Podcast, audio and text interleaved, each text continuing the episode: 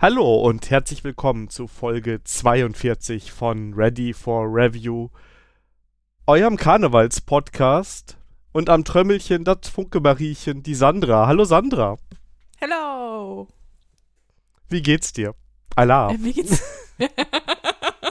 ja, mir geht's gut. Äh, heute ist ein sehr, sehr entspannter Tag, weil alle sind Karneval feiern und so habe ich so meine Ruhe gehabt. Und alle, die es jetzt hören und zwei Wochen in der Zukunft sind, heute ist der 16. Februar bei uns, ähm, ihr habt dann quasi nochmal eine ganz schlimme Erinnerung an die Zeit hier, wo alle wie verrückt durch die Gegend gelaufen sind. Ähm, bei dir ist es Hellau, was die Leute rufen. Ähm, ja, weil, also ich fühle mich dem Düsseldorfer Karneval näher als dem Kölner Karneval. Ja, ist ja auch geografisch so ein bisschen näher, ne? Naja, aber so, aber ja, das kann auch sein, aber ich habe meine Jugend und meine wilde Zeit auch eher in Düsseldorf verbracht als in Köln. Ah, ja. Also die Düs Düsseldorfer Altstadt kenne ich wie meine Westentasche. ich komme ja eigentlich aus Koblenz und ich glaube, da sagt man Olau. Olau? Okay. Ja, Koblenz, Olau, ich glaube schon. Äh, müsste ich sonst googeln. Also auf jeden Fall, hier hat ja jeder, jedes Kaff hat da ja seine eigene Genau. Bezeichnung.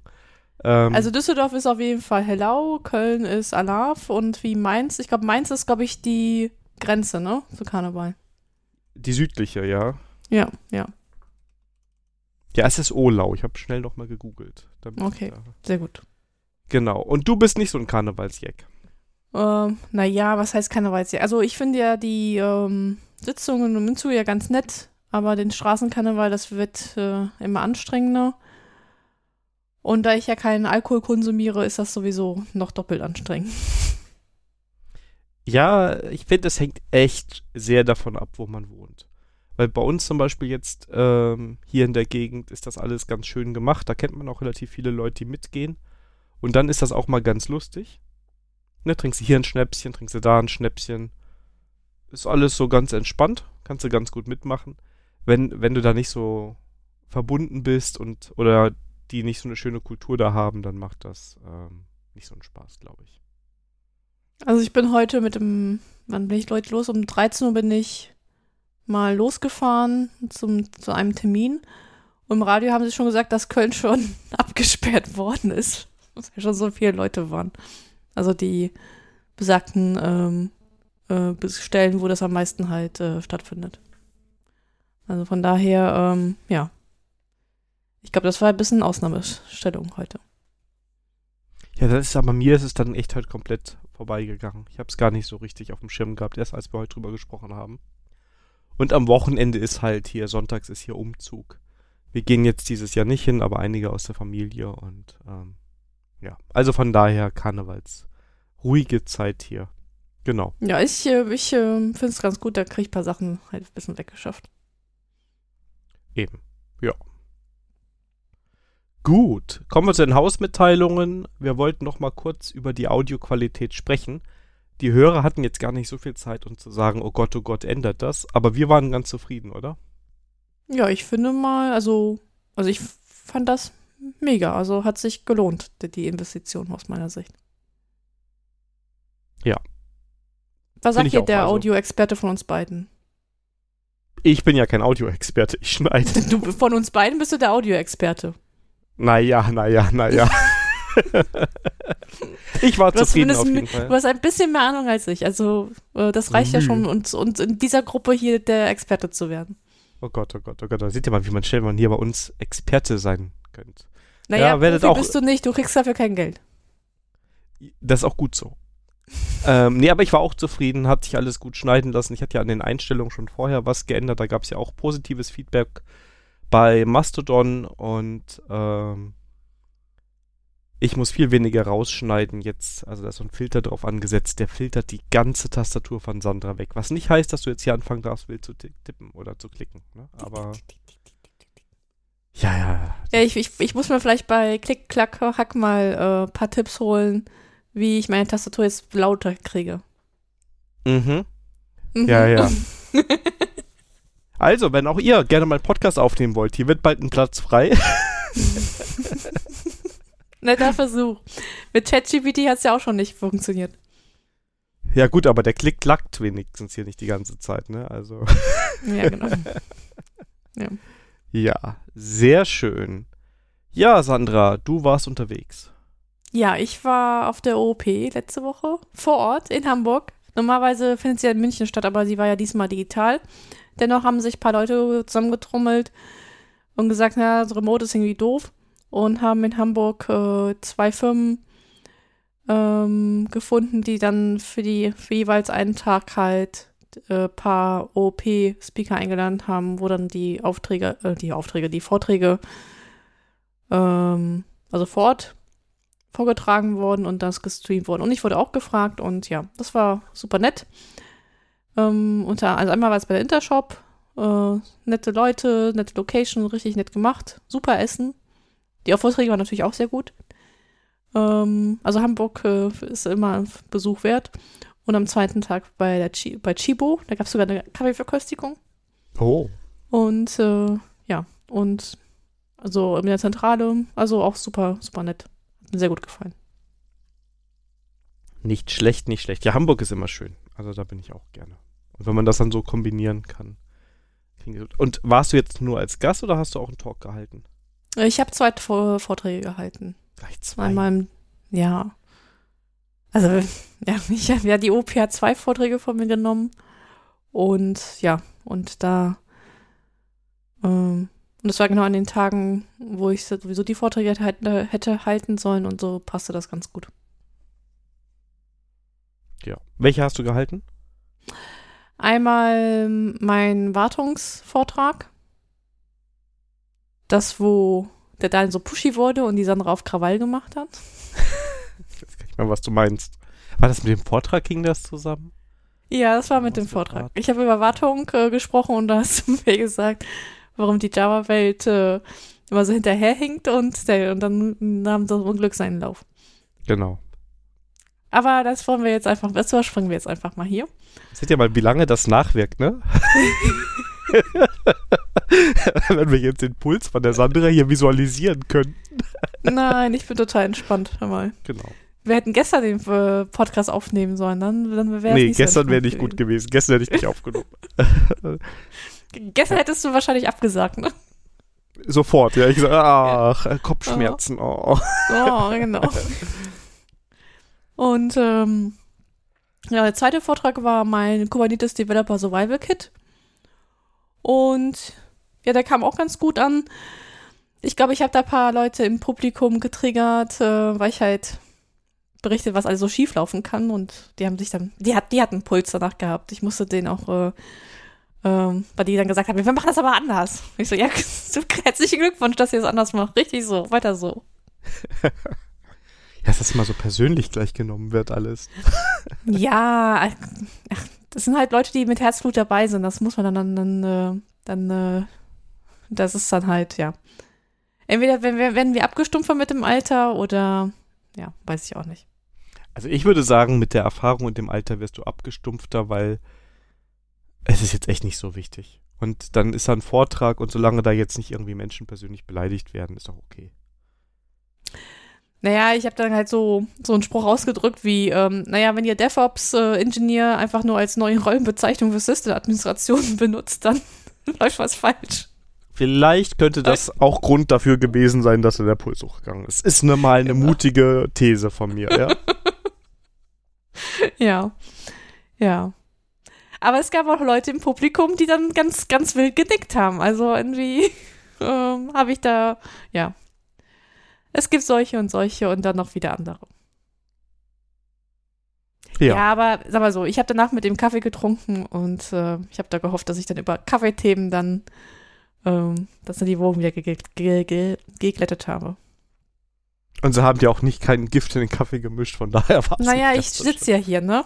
Dann. Ja. Äh, alles gut. Aber sag mal so, ich habe ich sag ja auch im Vortrag, das sind meine Erfahrungen das müssen, das muss nicht sich decken mit anderen Leuten Erfahrungen und das ist auch kein äh, Silver Bullet, was ich da vorstelle, sondern was mir halt geholfen hat in Projekten. Und das ist halt als, an, als Anregung halt zu sehen, ja. Mhm. Also, ja. Und äh, manchmal muss man ja so ein Clickbait-Sitze rauspacken, dann weiß man zumindest, dass man die Aufmerksamkeit der Leute hat.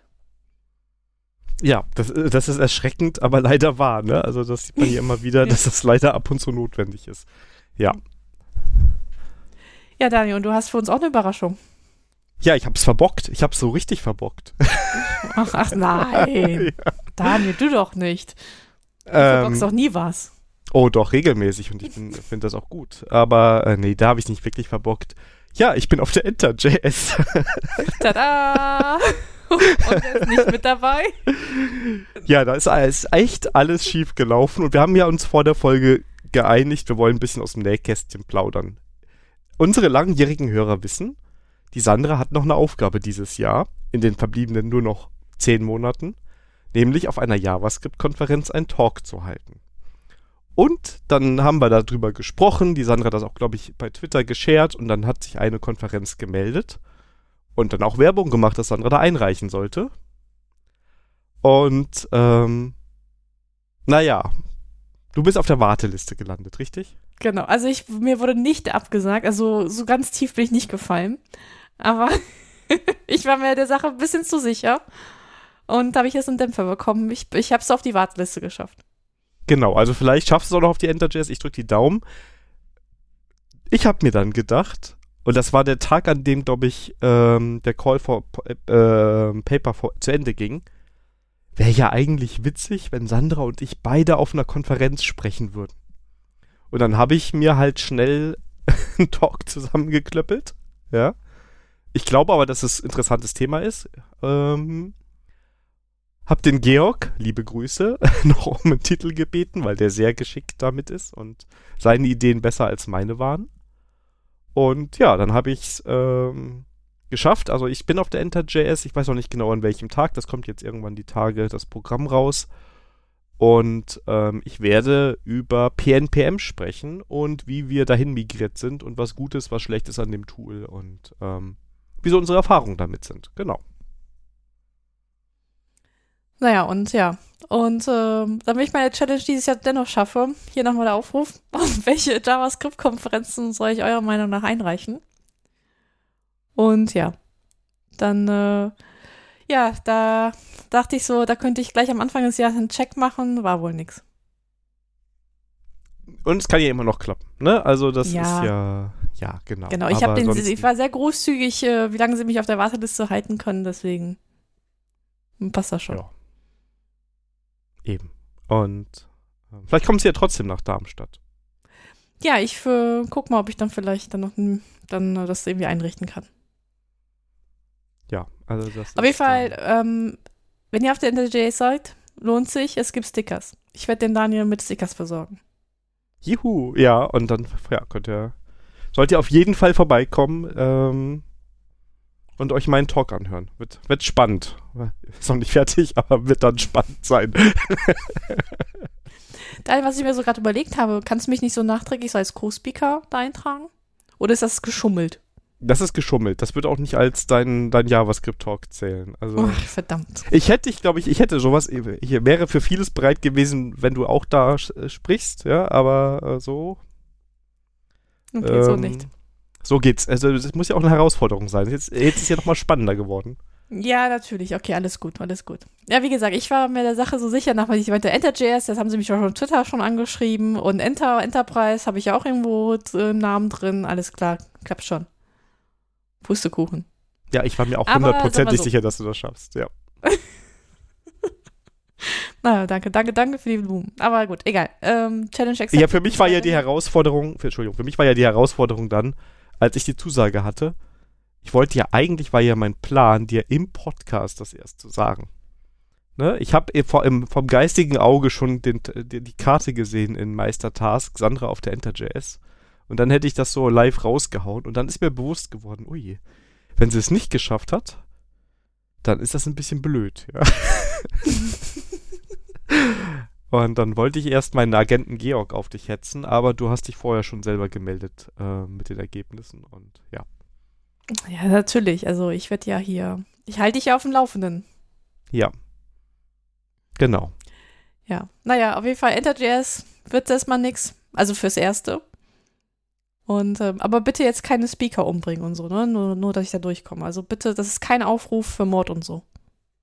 Nee, es ist aber ein Aufruf, wenn ihr noch eine schöne JavaScript-Konferenz kennt. Ähm, da könnt ihr uns gerne noch mal drauf hinweisen, dass wir dann auch die, die, dass die Sandra da einreicht.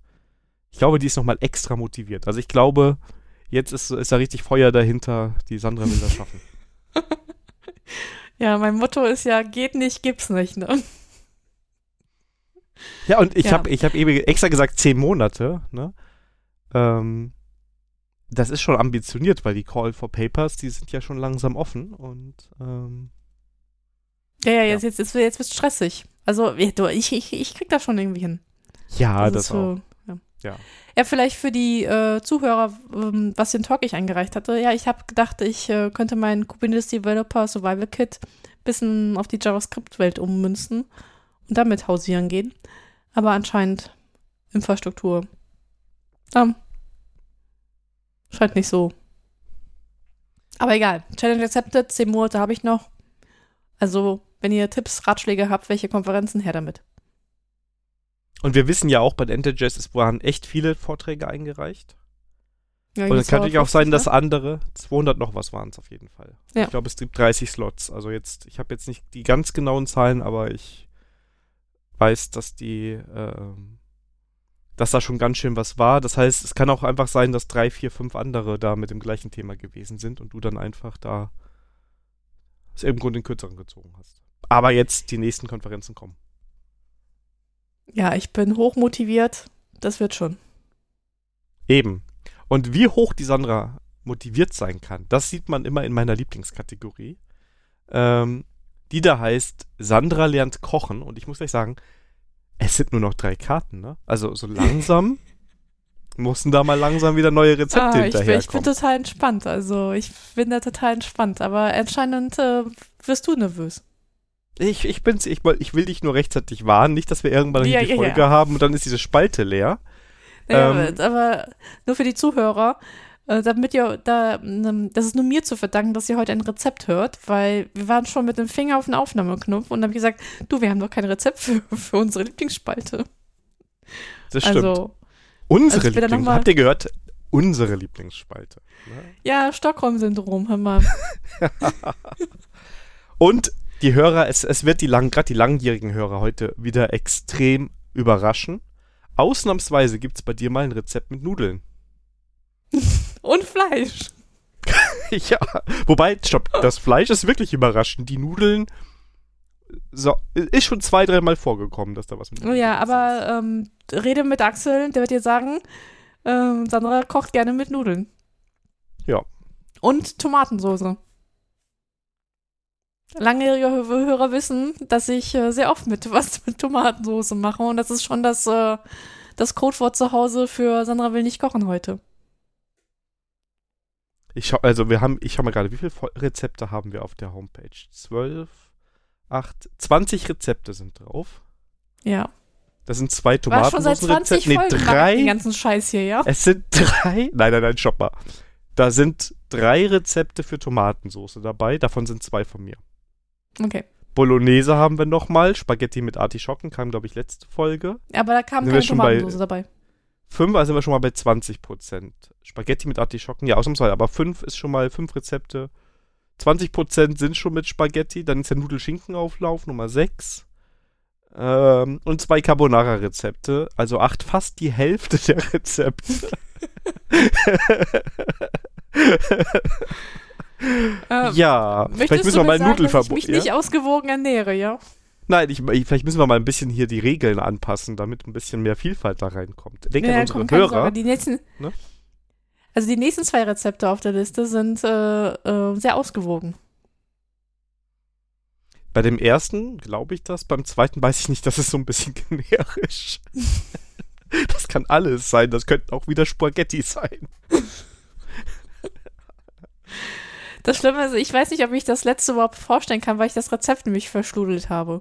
Ja, dann. Oh, jetzt nur noch Ja. eine Karte. Oh Gott, oh Gott, Leute. Wir müssen ein bisschen hier. Wenn ihr tolle Rezepte kennt, jetzt ist der beste Moment, Sandra, Nein, nein, nein, nein, geben. nein, nein. Also eigentlich haben wir noch, äh, noch eins im Petto, denn ich habe noch äh, vor, das ChatGPT-Rezept aus dem Discord noch zu kochen. Oh. Oh, ja. Und Axel weiß nicht, ob er das gut findet, dass ich etwas Generiertes aus dem Internet nachkochen möchte. Ich muss sagen, was ChatGPT angeht, jetzt biegen wir schon wieder so ab, aber ich muss es erzählen. Ähm, als, nachdem ich den Talk eingereicht hatte, habe ich auch irgendwann drei Tage später mal ChatGPT die schon ähm, in Abstract schreiben lassen. Und auch wirklich nur so schreibt einen Talk über PNPM und das und das soll drin vorkommen. Und dann habe ich gedacht, ach Mist, hätte ich das mal früher gemacht. Die Vorlage ist gar nicht so schlecht. Also nicht immer alles schlechter dran, ja. Aber ähm, zurück zu Sandra lernt kochen. Und was gibt's denn heute bei dir? Heute gibt's Lasagne.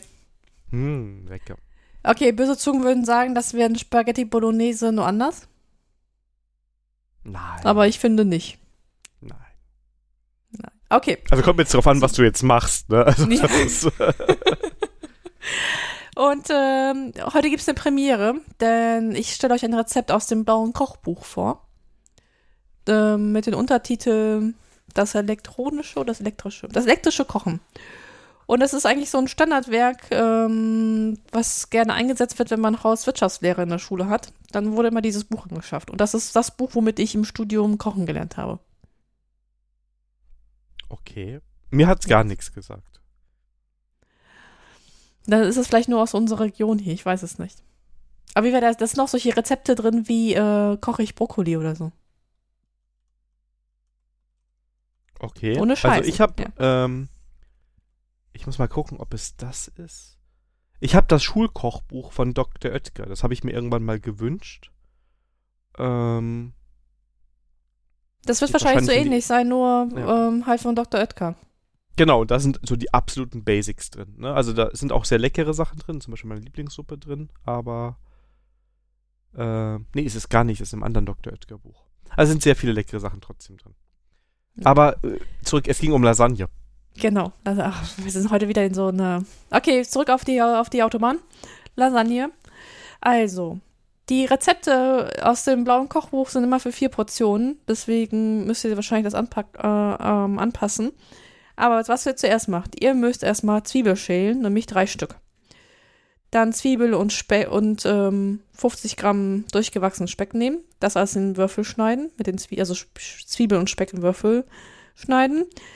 Dann äh, Speck in einer Pfanne auslassen und darin dann die Zwiebel dünsten. Ähm, dann Hackfleisch dazugeben. Im Rezept steht äh, 375 Gramm halb und halb. Ich gebe zu, wir tun meistens ein bisschen mehr rein. Und meistens auch nur Rind. Nicht halb. Also, aber das ist Geschmackssache, finde ich. Dann äh, Tomaten und Tomatenmark zu dem Hackfleisch geben. Und zwar, ich nehme immer eine Dose äh, gehackte Tomaten äh, und 30 Gramm Tomatenmark. Das ist meistens eine kleine Dose. Ähm, dann Gewürze hinzugeben, das heißt Salz, Pfeffer, Thymian, Basilikum und Oregano. Und dann mit Wein abschmecken. Also ich nehme dann 125 Milliliter Weißwein. Man kann aber auch statt Weißwein auch eine Fleischbrühe nehmen. Das ist dann halt jedem selbst dann äh, überlassen. Dann äh, fünf Minuten in der Nachwärme gar ziehen lassen und ähm, dann in der zweiten Pfanne äh, macht ihr dann ähm, müsst ihr dann ein bisschen Fett erhitzen, dann Champignons äh, darin andünsten. Champignons ungefähr 125 Gramm. Dann ähm, mit Mehl bestäuben, ähm, Sahne hinzufügen, 125 Milliliter süße Sahne und aufkochen lassen. Dann Petersilie kleine dazugeben und dann habt ihr halt das Topping halt fertig. Dann nehmt ihr eine Auflaufform. Ich nehme so eine, ja, was ist eine mittlere? Also ich habe eine, ich, also bei mir steht als Hinweis mittlere Auflaufform nehmen, für die, die besondere. Also das ist so eine mittlere große, keine ganz große und nicht eine ganz kleine. Dann die Nudelteigplatten mit der Hackfleischfüllung schichtweise in, eine, ähm, in der Auflaufform füllen. Dann, ähm, und auf die letzte Teigplatte gebt ihr dann die ähm, Soße mit den Champignons drauf und dann mit geriebenen Käse, ich nehme meistens Gouda oder Emmentaler, 100 Gramm, eigentlich nehme ich mehr, äh, dann überstreuen und dann backen. Backen bedeutet 200 Grad, äh, mittlere Einschubleiste, 30 bis 35 Minuten und dann nochmal fünf bis zehn Minuten in Nachwärme nochmal ziehen lassen. Fertig ist die Lasagne. Lecker. Finde ich gut. Also das, das essen wir gerne. ja. Da Und schmeckt kann ja man auch auch mit selbstgemachten Nudeln. Ja. ja, das stimmt. Ähm, ich hatte ja mal eine Pizzafahrerzeit. Und da war das Allerbeste in der Pizzeria, donnerstags Lasagne zu bestellen, weil freitags neue gemacht wurde. Und je länger die zieht, desto besser wird die. Ah, Deshalb- okay. Möglichst spät bestellen dann immer oder spät in der Woche, dann hat die ist hier schön durchgezogen, dann war die besonders lecker. Die war natürlich anständig gekühlt die ganze Zeit, also bevor jetzt hier große Angst aufkommt. Ähm, ja. die stand sicher am Fenster, da schien nur ein bisschen die Sonne drauf. Nee, Quatsch. Ja, war alles gut. Und, Und er hatte so besondere grüne, äh, nee, nee, jetzt So Fell bloß nicht, nicht schlecht über Lasagne reden. Das war eine sehr leckere Lasagne und Lasagne machen wir auch gerne. Und ähm, ich freue mich eigentlich immer gerade wegen dem zweiten oder dritten Tag, weil die dann so schön durchgezogen ist. Ja. ja, also wir frieren die meistens dann auch ein und dann hast du immer, wenn es mal schnell gehen soll, hast du was. Ja. Gut. Ja, das war Lasagne. Ich verspreche, nächstes Mal gibt es keine, keine Nudelgerichte. Das wäre auch interessant, wenn du, wie du die da reinbekommst. Wobei, geht auch. Aber ja. Ähm, Ja, ich schreibe mir dann gleich hinzu, dass ich da keine Nudeln reintun soll. die Nudeln verheimlichen oder es gibt die spezielle mit Nudel-Variante. Ja, ja. Aber da hatte ich sogar zwei Rezepte, guck mal. Nee, nee, nee, nee, nee, so fangen wir ja gar Nee, nicht nee, nee, erst nee, an. ich habe mir schon, schon was gedacht. Alles gut. Nee, gibt's nicht. Okay, gut. Ja. Ja, das war Lasagne. Genau. Kommen wir zu den News des Monats und es fängt an mit einer Programmiersprache, die wir eigentlich gut finden, würde ich sagen. Ja. Ähm, da haben wir noch bis jetzt uns eher positiv geäußert. Die jetzt aber es ein bisschen in die Schlagzeilen geschafft hat und es geht hier um Go. Genau. Und sie hat es in die Schlagzeilen geschafft, weil, also mein letzter Stand ist, dass sie überlegt hatten, Telemetriedaten, äh, also, äh, also die Programmiersprache etwas einzubauen, wo sie halt Telemetrie, Telemetriedaten halt sammeln können. Genau. Und zwar als Standard sollte das aktiviert sein. Und man könnte sich aber irgendwie einfach mit einem Opt-out daraus arbeiten. Aber erstmal, wenn du es installierst, alles standardmäßig verwendest, telefoniert das nach Hause. Das ist so typischer Google-Move, oder? Ja, äh, ja, ja. Ne? Also das ist so, ich, also äh, sagen wir mal grundsätzlich, grundsätzlich ist eine Telemetrie natürlich interessant für die Entwickler von so einem Tooling, weil sie besser einsehen können, was wird überhaupt genutzt. Ne?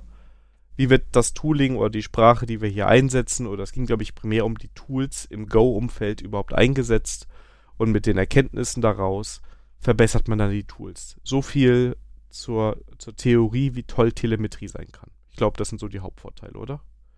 Mm, ja.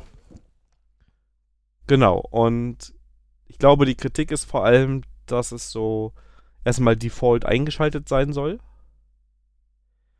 Und ähm, du hast ja diesen Heise-Artikel da verlinkt. Und da wird auch später darauf Bezug genommen, dass die DSGVO das unter Umständen zu einem recht teuren Spaß macht, wenn Google das so umsetzen würde, weil du nicht so ohne weiteres Daten, die womöglich auch noch personalisierte Informationen enthalten, ähm, das könnte unangenehm werden und teuer. Naja, aber da Und- ist auch wieder, wo kein Kläger, da kein Richter, ne? Ja, aber ich glaube, also bei so DSGVO-Fragen findet sich schnell ein Kläger. Ja. Also wenn jemand nachvollziehen kann, hey, sobald ich hier Go den Formater einsetze, wird meine E-Mail-Adresse an Google geschickt. Keine Ahnung, ist jetzt total abstruses Beispiel. Ähm, irgendjemand wird sich da schon da, wird das Geld schon mitnehmen. Oder auf jeden Fall da den Prozess führen, alleine ums, wenn es um die Aufmerksamkeit geht. Also ist alles in Europa ja nicht so einfach. Datenschutz sei Dank. Und ich finde es eigentlich schade, dass sie diesen, diesen Weg durch die Hintertür gehen und nicht einfach sagen, hey, wir machen das offen und transparent und Nutzer können das aktiv einschalten oder ja, oder es ist bei der Installation wirklich ein aktives Auswählen, ob man es haben möchte oder nicht. Oder ist es eine Konfiguration, die defaultmäßig false ist und also irgendwie, ich sag mal eher so Default Nein und wenn ich dann das Tool unterstützen möchte, kann ich es einschalten. Naja, ich meine, wenn Sie nur wissen welchen, möchten, äh, welche Tools benutzt werden, da kann, könnte man auch eine Umfrage machen, ne?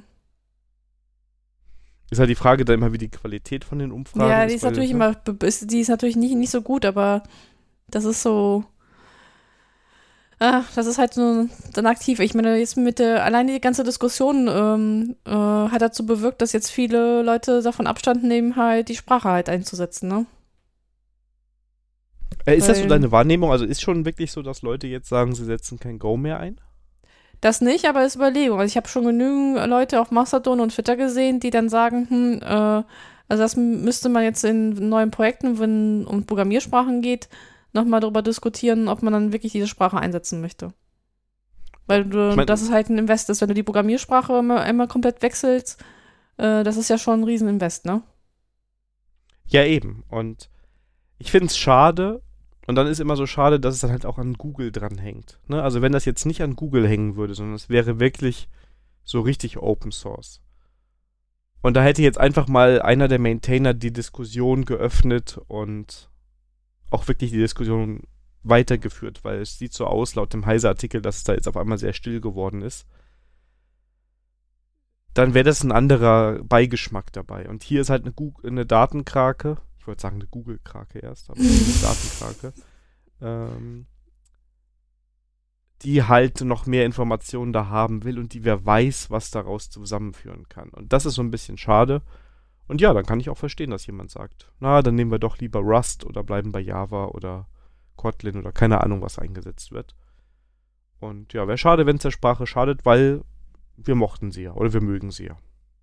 Ja, also ich fand jetzt, ähm, ähm, also ich fand das jetzt eine gute Sprache. Klar, ich meine, sowas wie Kubernetes oder Umfeld und sowas, das wird jetzt nicht die Sprache austauschen.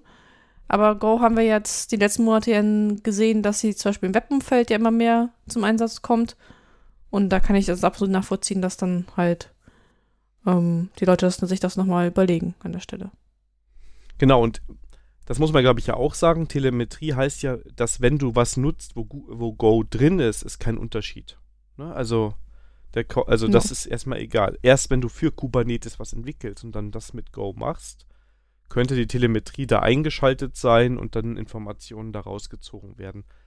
Ne, wenn wir gutgläubig sind, auch nichts, was irgendwie personenbezogen sind, ist, aber die Kritik ist halt jetzt da, wenn es wie in dem Artikel geschrieben ist, auch noch ruhiger wird, ist das immer ein schlechtes Zeichen. Ja. Ja. Mhm. Ja, das ist halt, also ich, wie gesagt, ich glaube nicht, dass das dem Kubernetes-Umfeld ähm, schaden wird. Glaub ich glaube, da ist halt Go einfach gesetzt. Ähm, ja. Aber ja, das ist, also ich kann, also ich kann das nachvollziehen, dass das, das, dass das einer der Punkte sein wird, wo man darüber diskutieren wird. Das ist eigentlich schade, ne? Es ist so eine, also das Problem ist ja auch diese Art der Diskussion, die dann womöglich kommt, ne? Also wenn jemand schon eh keinen Bock hat, auf Go zu wechseln, ist das halt das Totschlagargument. Genau. Ja, und wenn du Telemetrie dann halt sehr undifferenzierst erklärst, dann ist es im Projekt gleich, oh nein, oh nein, oh nein, die wollen uns ausspionieren, können wir nicht machen und schon ist Management drin und sagt, wir setzen auf gar keinen Fall Go ein. Ja. Ja, und mal so, bei, wenn das defaultmäßig auch noch an ist, dann kann ich die Kritik auch da verstehen, weil ähm, einmal falsch konfiguriert und dann hast du den Blödsinn, ne? Genau, oder du hast halt einen Mehraufwand, den du bei anderen Sprachen nicht hast, um sicherzustellen, dass es in deiner Firma, in deinem Team immer ausgeschaltet ist. Ja.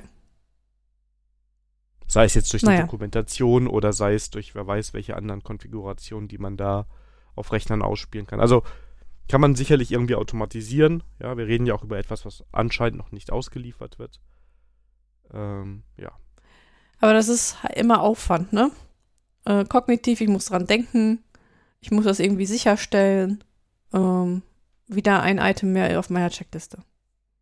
Ja, und das andere Problem ist, wenn du jetzt irgendwann zufällig in ein Projekt kommst und es geht um Go und du sagst, ah, da war irgendwas mit Telemetrie, ne? Ja. Ähm, ja, ist vielleicht auch nicht so gut. Aber wir behalten mal das Auge, vielleicht passiert ja was Positives da, ist ja jetzt anscheinend noch nicht entschieden. Und vielleicht hat ja die Kritik aus der Community da auch was gebracht und das Go-Team überlegt sich einen neuen Vorschlag oder eine bessere Variante, mit der man besser leben kann. Ja, und dann hast du eine Karte reingesetzt, wo ich sehr gespannt bin, weil ich habe die Links mir nicht angeschaut. Bei React. genau, ich wollte ein bisschen, ja, damit wir ein bisschen Clickbait machen. Ähm, genau. React hat äh, das Problem, was jede Technologie hat. Ne? Also wenn man so eine neue Technologie nimmt oder was Neues sieht, dann gibt es immer diese Phasen. Am Anfang, wir setzen es weniger ein, wenn es toll ist, aber es gibt Early Adapters, die es verwenden. Dann kommt irgendwann die Hochphase, alle setzen drauf, ne? alle sagen, oh geil, React. Irgendwann nutzt es dann wirklich jeder für alles und dann gibt es eine Sättigung am Markt ein, dann werden es irgendwann immer weniger Leute einsetzen und irgendwann kommt auch die Kritik, wird größer, weil die Sprache oder das, was die Library oder ähm, das Framework einfach nicht mehr den Ansprüchen von heute ganz genügen. Und ich habe zwei Links rangehangen, die vor allem für die Shownotes interessant sind, weil der eine wäre zu lang, um es zu besprechen. Der eine ist ähm, vom Schöpfer von Eleventy. Jetzt könnte man dem auch wieder politisch äh, da ein gewisses Interesse vorgeben, weil er quasi eine Konkurrenzprodukt in Anführungszeichen hat.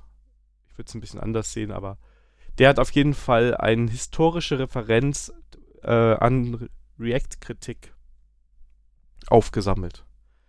Also der hat echt von angefangen vor achteinhalb Jahren den ersten Artikel, wo es dann Kritik dran gab, bis zuletzt immer wieder kurz zusammengefasst, worum ging es denn da und mit Links unterlegt, was denn so die Kritik an React in den letzten acht Jahren gewesen ist. Geht natürlich ganz auf den, in den Rahmen Performance, ähm, geht auch zuletzt jetzt immer mehr in diesen Bereich, dass es vielleicht nicht ganz so schlau ist, alles JavaScript im Client, äh, also die komplette Logik im Client alleine zu halten, über JavaScript alles abzubilden, ne? weil entsprechend rechenintensiv ist das Ganze und entsprechend äh, komplex werden die Anwendungen, die dann alleine im Frontend laufen. Und ähm, das war so das, das Erste, was jetzt in den letzten Wochen so ein bisschen in der Frontend-Bubble bezüglich React aufgepoppt ist, dass halt die Leute sagen, hey, ist es vielleicht langsam mal an der Zeit, da was anderes zu machen. Und dann ist was sehr Interessantes passiert. Ähm, und das ist der zweite Link. Und zwar ähm, gibt es für React, React ist ja erstmal nur eine Library, ähm, und die wird von Facebook entwickelt. Es gibt da ein Tooling, das Create React App heißt, das ich auch jahrelang eingesetzt und empfohlen habe, ähm, um eine React App aufzusetzen. Ja, das heißt, du hast ein Command-Line-Tool, hm. trippst ein Create React App, New App so ungefähr. Ja, ich habe schon ein Weilchen nicht mehr eingesetzt, ich weiß gar nicht mehr, wie der Befehl war. Und dann baut er dir quasi so ein Blueprint-Projekt auf Hallo Welt. Und ähm, dann ging, äh, ist jemand hingegangen und hat gesagt, hey, das ist von euch die offizielle Empfehlung, dieses Tool zu nehmen. Es ist aber eigentlich total schlecht. Ähm, und man sollte es nicht verwenden, ja, weil da ist halt mit Webpack und mit dem ganzen Aufbau relativ altes Tooling halt auch drin, ist historisch gewachsen, ist ein paar Jahre alt. Ersetzt das Ganze doch mal durch Vite. Jetzt erstmal für die Backend-Leute nochmal der Hintergrund. Das ist ein ganz interessanter Vorschlag, weil Vite ist vom Schöpfer von Vue.js. Also kommt auch noch, sagen wir mal, nicht unbedingt aus dem Freundeslager. Wobei Vite von Anfang an Reactor em em empfohlen hat. Aber du sagst einem einfach, hey, Sandra, nimm doch mal nicht Maven, nimm NPM. Ist ein total doofer Vorschlag, ne? Aber hat auch schon mal gewisse komödiantische. ja, so, so ein bisschen Bitchfight, ne? Ja, natürlich. Es ist natürlich, das sind Welten, die aufeinandertreffen. Und ähm, den Link, den ich jetzt äh, in den Show Notes oder die ich dir zur Verfügung gestellt habe, ist jetzt auch schon zwei Wochen alt, geht auf die Antwort von Dan Abramov. Dan Abramov ist der Schöpfer von Redux und bei Facebook einer von den Leuten, die Facebook weiter, äh, die React weiterentwickeln. Und der holt erstmal sehr, sehr weit aus warum es Create React App gibt und wie das alles so funktioniert und was da alles so passiert ist. und sagt am Ende eigentlich auch, ja, hm, vielleicht ist doch Server-Side Rendering inzwischen die bessere Variante und das geht mit Create React App nicht und ähm, ja, das ist alles jetzt ein bisschen doof ähm, und nee, wir wollen das nicht durch Vite ersetzen, dann schlägt er noch ein paar Alternativen vor, was sie machen wollen, aber im Endeffekt geht es wohl eher in die Richtung, ähm, Create React App nochmal umzubauen, um eine React-App zu starten und weniger den alten Ansatz zu behalten. Ja, also irgendwie ähm, schlägt das irgendwie so komisch wieder rum, ne? Also. Naja, also, gut, die haben halt ihr Tooling, ne? Also die haben ja ein Interesse, dass React bleibt. Und ich sag mal, das Standard-Tooling, was sie empfohlen haben, trägt nicht mehr. Das geben sie auch so ein bisschen zu. Aber sie können jetzt nicht einfach sagen, jetzt nehmen wir ein anderes Tooling. Also äh, weichen sie so ein bisschen dieser Diskussion aus und sagen, ja, dann machen wir es anders. Und parallel ist das Problem halt mit, dass React vielleicht in der Standardform nicht unbedingt für sehr große Anwendungen momentan die beste Wahl ist. Hm, die Frage war, um, war das jemals Reacts ähm, Vision für große Anwendungen brauchbar zu sein? Facebook ist komplett in React geschrieben, also würde ich schon sagen, ähm, ja. Aber ich glaube auch, dass ah, okay. Facebook Server-Side-Rendering teilweise macht. Da bin ich mir jetzt nicht sicher. Ähm, Weil ich hätte jetzt gedacht, dass Facebook vielleicht nur einen Teil äh, React hat und dann vielleicht noch, äh, noch andere Techniken. Aber gut, ich bin da jetzt auf dem Facebook da nicht so drin. Ähm, also jetzt aus meiner Backend-Bubble-Brille äh, gesprochen. Ich war ja letzte Woche in, äh, in Hamburg und da gab es auch JavaScript-Vorträge. Ähm, was mich da gewundert hat, dass da jetzt auch alle auf diese Server-Side-Rendering-Reihe draufspringen und warum Single-Page-Application doof sind. Und äh, was ich sehr lustig fand, und Spoiler, das, diese Frage kam nicht von mir. Ich habe mich da zurückgehalten, weil ich einfach davon keine Ahnung habe. Da fragte jemand aus dem Publikum, ja, wenn ihr so Server-Side-Rendering wieder toll findet, wieso können wir da nicht so Technologien nehmen wie JSP oder GSF? Also erstmal, du warst diejenige, die aufgestanden ist und gejubelt hat. Äh. Ich habe da eine Sektflasche geköpft. ja, hätte ich gesagt, Alter. Ja. Ähm, und JSP, ja, jetzt will, niemand will JSP und JSF wieder machen. Niemand. Ja. Ähm, die Sache ist ja, ja die, also sorry, also es gibt das ist ja, nicht. Ja. ja ich fand nee, nur witzig, dass Server-Side-Rendering wieder so, so in Kommen sind und es äh, ja. und da wurden halt auch neue Technologien für Server-Side-Rendering halt vorgestellt. Also ganz ehrlich, Next, ähm, Remix und die anderen Frameworks, die es da alle gibt, da gibt es eigentlich für jedes der großen Toolings äh, in der Java-Welt, äh, JavaScript-Welt irgendeins. Die bieten inzwischen alle eigentlich irgendeine Form von Server-Side-Rendering an. Was sie halt oft anbieten, ist so dieses Hydration, das heißt, es wird HTML ausgeliefert, ja, damit du schnell was gerendert bekommst.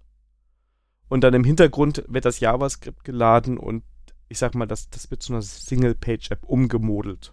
Das ist jetzt total nicht vorbereitet, das ist, stimmt nicht hundertprozentig, aber die Idee ist, du kriegst erstmal HTML, ja, und CSS, sieht alles gut aus und hast dadurch hast du eine schnellere Renderzeit, eine schnellere Interaktion, die Web-App funktioniert besser und dann wird quasi dieser äh, dynamische Part nachgeladen. Ja, das ist okay. so die Idee, das machen die schon. Das ist eigentlich auch ganz cool. Da gibt es halt auch ähm, genug Frameworks, die das heute so anbieten, wo du das out of the box bekommst. Also ich würde sagen, es gibt Leute, die entwickeln mit Next.js und bekommen gar nicht richtig mit, dass sie da Server-Side-Rendering so ein bisschen mit drin haben. Ne? Also das ist, ist wirklich, es fühlt sich an, als würdest du eine normale React-App entwickeln, aber die bauen das halt entsprechend aus, dass das so ausgeliefert wird. Und das gibt es mit Nuxt auch für die View-Welt. Ähm, Svelte-Kit, mein großer Liebling, äh, macht das auch mit Svelte. Ne? Ist immer die Idee, statisch was ausliefern, weil HTML und CSS ist das, was am schnellsten der Browser rendern kann. Und was du am Anfang auch erstmal nur brauchst, damit es gut aussieht. Ja, und es, wir ja. reden ja nicht jetzt über eine sehr gut, also bei einer normalen Anwendung wird nicht so viel dann hinterhergeladen. Ne?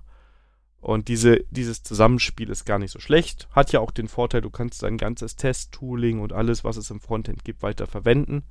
Dafür hast du auf der Performance-Seite weiter optimiert. Ja, okay. kannst du machen, ist alles ganz gut. Ja, ich meine, auf der anderen Seite, wenn du dir jetzt zum Beispiel Levent hier anguckst, die machen das ja genauso wie Hugo.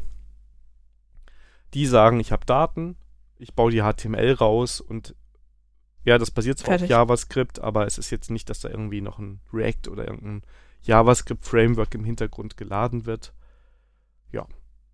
Ja, genau, das Und- ist halt äh, Templating, Daten, statische Genau. Seiten kommen raus, fertig. Genau, bei, bei was ich ganz sympathisch finde, 11T hat jetzt unterstützt jetzt noch ähm, ein, äh, ein Tooling, das nennt sich WebC und das ist quasi Webkomponenten. Webkomponenten sind ein Standard. Ja, ähm, und der erlaubt es quasi. Jetzt bin ich wieder nicht ganz präzise, aber du kannst dir quasi so deine eigenen HTML-Elemente bauen.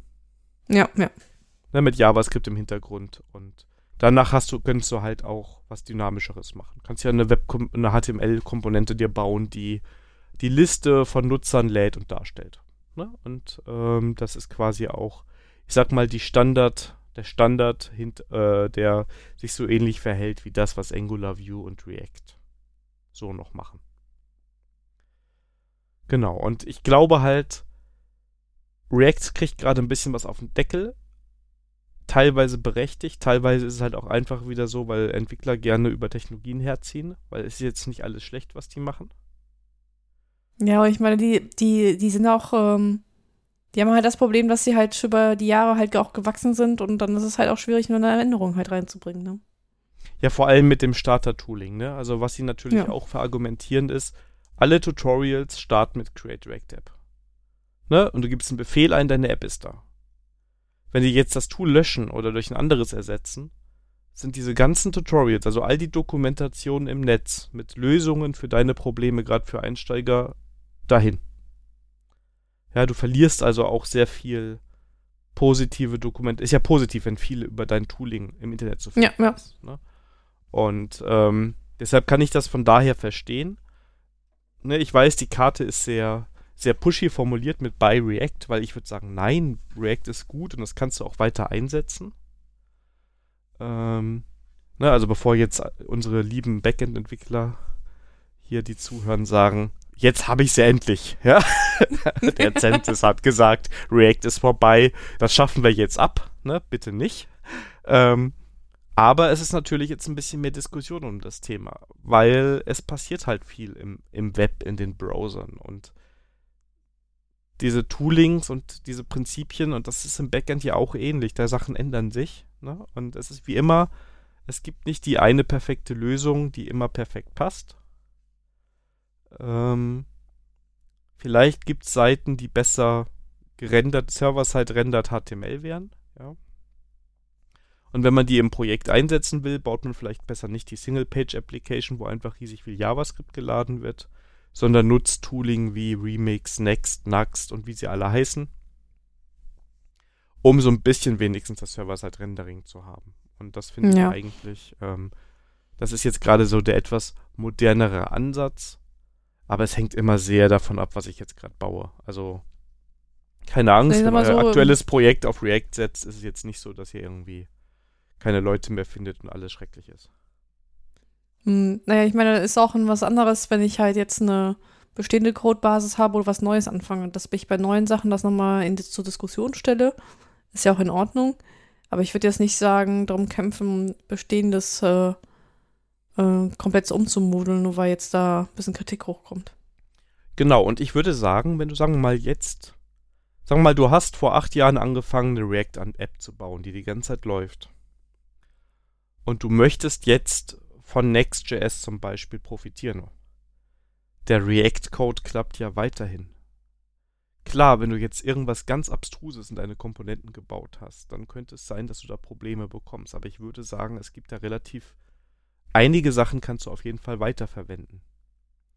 Und dann kannst du dir überlegen, ob du Teile deiner Anwendung dann auf Next migrierst und sagst, oder auf Gatsby oder Remix oder keine Ahnung was, ne? Also ist jetzt keine Werbung für ein Frame, ein, eine, eine Technologie da. Ähm, also du kannst da weiter arbeiten mit. Die Syntax von React ist weiter die gleiche. Ne? Ähm, und vielleicht ist das der Weg, dass du dann sagst, okay, wir gehen jetzt mal hin und überlegen, können wir nicht ein bisschen mehr Server-Side rendern und ähm, nutzen dann entsprechendes Tooling. Ja, die Frage ist halt auch, ähm, hast du auch da Probleme, wo dir Server-Side-Rendering halt auch helfen würde? Also das nur einzusetzen oder umzubauen oder vorbereiten, nur weil jetzt jeder das macht, halte ich jetzt auch ein bisschen Ja, eben, Mhm. genau. fragwürdig. Und ich meine, wenn du jetzt die ganzen Jahre du damit kein Issue hattest, warum sollst du das dann jetzt ähm, da Aufwand betreiben? Vor allem musst du ja sagen, also gerade React und Angular sind sehr gut abgehangene Technologien inzwischen. Du findest für viele Probleme Lösungen. Ne? Du kannst zum Beispiel in React-Komponenten Teile dynamisch nachladen. Und da kannst du schon eine sehr gute Performance erreichen, wenn du einfach nicht alles gleichzeitig lädst, sondern Sachen erst lädst, wenn sie gebraucht werden. Wie gesagt, du könntest auch Teile deiner Anwendung einfach Server-Side machen und einen anderen Teil nicht. Und ähm, ja, da kannst du, also ich würde sagen, da ist ganz viel ähm, Spielraum noch. Wie gesagt, die, der erste Artikel, den wir jetzt hier haben, ähm, der ist eher, ich würde mal sagen, ähm, generell so eine Einordnung von der Kritik, die es an React schon immer gab und immer geben wird. Der ist von Zach Leverman, dem Schöpfer von Eleventy. Und das zweite ist, und vielleicht passt es sogar zum Thema heute ganz gut, diese Diskussion, die du halt auch in Open Source Frameworks immer hast, dass da halt ein bisschen was passiert, ne? Und ähm, dass eine Technologie, die du lange empfehlen konntest, halt vielleicht nach ein paar Jahren nicht mehr so ganz passt. Ist also auf jeden Fall mal äh, die Lektüre wert, würde ich sagen. Kommt in die Shownotes. Juhu! So. Und Daniel war wieder einkaufen im Internet. genau, wir kommen zu Ramsch aus dem Modem und Daniel war nicht einkaufen. Er war aber auf der Seite und er hat es sich angeguckt, aber es war ihm zu teuer. Oh nein. Das ist auch. Warum reden wir? Ja, ähm, ich bin auf ein Kickstarter-Projekt aufmerksam geworden, nämlich ein Book about Keyboards. Und ja, das hat mich sofort getriggert, im positiven Sinne, und bin mal drauf gegangen. Und ähm, da sammelt jemand Geld auf Kickstarter, ähm, um ein Buch zu kreieren, wo er, also ist, glaube ich, ein Fotobuch über Keyboards. Und ja, das fand ich, also ich fand das eine nette Idee, vor allem, wo wir über Keyboards hier schon länger unterhalten haben. Und so damit äh, kam das halt drauf. Und ich hätte ja fast wetten können, dass du das da, dir das unterstützt. Also ich finde das super. Ähm, ich habe das auch irgendwo bei uns im Firmen-Slack, glaube ich, gelesen. Ähm, aber so, ja, jetzt ich, ich darf nicht sagen, so tief bin ich im Thema Tastaturen nicht drin, sonst bekomme ich von ganz lieben Freunden einen auf den Deckel. Oder bekomme ich Kritik. ganz liebe Grüße. Und ähm, also so interessant fand ich es dann nicht. Also es, ich glaube, das Buch kostet, wenn ich jetzt gerade äh, richtig geguckt habe, 150 Dollar. Ja, ja. Sind zwei Bände, sieht super hochwertig aus. Aber ich bin nicht tief genug in dem Thema drin oder ich fühle mich nicht, also es interessiert mich nicht einfach nicht gut genug. Also das ist mir das Geld gerade äh, nicht wert, das investiere ich gerade besser in Windeln, ja. Aber es, es, es, sieht super toll aus. Also wenn man sich für Tastaturen interessiert und diese ganze Geschichte dahinter und ich glaube, einen richtigen Nerd Deep Dive haben will, dann würde ich sagen, ist das Buch perfekt. Oder diese Bücher. Das denke ich auch. Aus. Also ähm, die Videos dazu oder auch die, wie er es vorstellt, das Projekt. Also, ähm, also ich, ich kann mir vorstellen, dass es äh, zumindest für zwei Leute aus unserer Hörerschaft das ein tolles Weihnachtsgeschenk sein würde. Genau, und wir hoffen ja, dass zumindest einer von denen, nämlich unser lieber Klicklakack, äh, das schon längst bestellt hat und wir dann im Podcast bei ihm hören können, ähm, worum es da eigentlich geht. Und wie er genau. das findet. Ja. Also, an alle unseren Keyboards-Fans, ähm, äh, auf jeden Fall, es ist auf jeden Fall sich mal wert, das Projekt sich mal anzuschauen. Genau. Ja, ein tolles Hobby. Da sind wir ja einer Meinung. Genau. Was? So, ja, da wurde er Daniel doch nicht einkaufen. Nee, war er nicht. Ich muss auch ein bisschen mal. Äh, ist alles so teuer hier auf der Welt, ja. Jetzt ist eigentlich der richtige Moment um irgendwie so ein Spendenkonto, ne? Unterstützt Ready for Review. ja, genau. Ja. Ah, Ähm, alles gut. Genau. Äh, kommen wir zu Themen. Und wir starten mit einem Follow-up, denn unser erste Startup-Idee gibt schon. Ja, ähm, wer unseren wilden Ritt vom letzten Mal mitgemacht hat, ähm, äh, wurde Zeuge, wie wir eine tolle Startup-Idee hatten, nämlich ChatGPT mit Quellenangaben zu versehen. Und äh, wer will es nicht glauben, aber sowas gibt es schon. Äh, nennt sich Perplexity AI und das ist wie ChatGPT, nur mit Quellenangaben. Die äh, Ergebnisse sind dennoch nicht besser. Aber zumindest kann man jetzt äh, rausfinden, wo er die Quellen her hat. Aber den Ansatz haben wir ja letztes Mal schon gesagt, finden wir gut. Ne? Ja, also ja, zumindest konnte ich jetzt mal auf einen Link klicken und das selber verifizieren. Und dann konnte ich sagen, ja, okay, stimmt nicht, aber netter Versuch. Und wenn du dir mal die, das, die Gründer von der, wer dahinter steckt, und das ist alles so Leute, die bei äh, OpenAI gearbeitet haben, bei Google, ähm, dann ähm, auch aus dem Universitätsraum, Meta AI ist dabei äh, mit drin, Microsoft, also ja. Da scheinen Leute auch dabei zu sein, die sich damit sich wohl länger schon damit beschäftigen.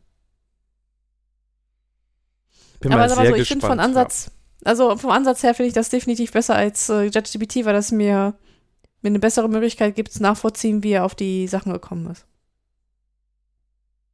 Ja. ja, das ist halt immer, also wie gesagt, ich habe es ja eben schon äh, mal erwähnt mit dem Proposal, das ich dann in ChatGPT habe formulieren lassen. Da war ich beeindruckt, wie gut das war. Ähm, aber ja, es ist halt auch immer wieder, du kannst halt auch gerade so voll in die Scheiße greifen, ne? Ja, das ist noch. Aber vielleicht ist 2023 das Jahr, wo AI präsenter wird. Weil alle unsere Browser irgendwann den AI-Tab haben, wo dir so ein Assistent sagt, hey, ich habe das schon mal für dich gekauft. Gib mir kurz. Kenn- kennst du- äh, Das erinnert mich so ein bisschen an Quality Land. Ja, The Quality Land ist leider auch, so eins der Bücher, was manche wie eine Anleitung lesen. Ne? Also ja. Ich sag nur Delfin. Ja, wobei wird ja im Buch erklärt, warum. Und dann ist das ja auch logisch. Und dann wird es Ja, erst im zweiten Teil erklärt. Also wird im ersten, ich glaube, im ersten wird schon erklärt, warum. Nee, es wird im Aber- ersten erklärt. Ähm, ähm, aber er musste, äh, bevor er diese Erklärung kriegt, musste er echt bis zum CTO hochgehen. Das stimmt, ja. Ja. Ähm, Aber der, der zweite Teil ist nicht so gut. Also ich weiß nicht. ich finde aber, der zweite ähm, hat ähm, ein paar interessante Gedanken. Also ich mag den zweiten auch sehr gerne, weil da ist auch dieses, also Achtung, Spoiler, falls ihr den zweiten Teil von Quality Land noch lesen wollt. Ähm, ich nehme jetzt eine Formulierung vorweg. Da geht es ja darum, dass von einer Person die Informationen alle nicht vorhanden sind und nicht gefunden werden können. Ja. Und die sagt, oh, das heißt ja eigentlich, irgendwo muss gespeichert sein, was gelöscht werden muss. Und darüber versucht sie ja dann herauszufinden, was da von ihr gelöscht werden muss und warum. Und da habe ich gedacht, das ist schon sch ziemlich clever eigentlich, dieser Gedanke. Ja, dass, wenn man sowas, oh, das wird aus dem Internet gelöscht, das darf nicht mehr vorkommen. Ähm, dass das nur geht, wenn es irgendwo gespeichert ist, damit man es immer löschen kann. Ja. Ja, ja. Ähm, ja. Ja, das, äh, du hast recht. Jemand benutzt Quality Land als, äh, als Handbuch. Ja, Ja. Wird, wird nicht besser. Ja.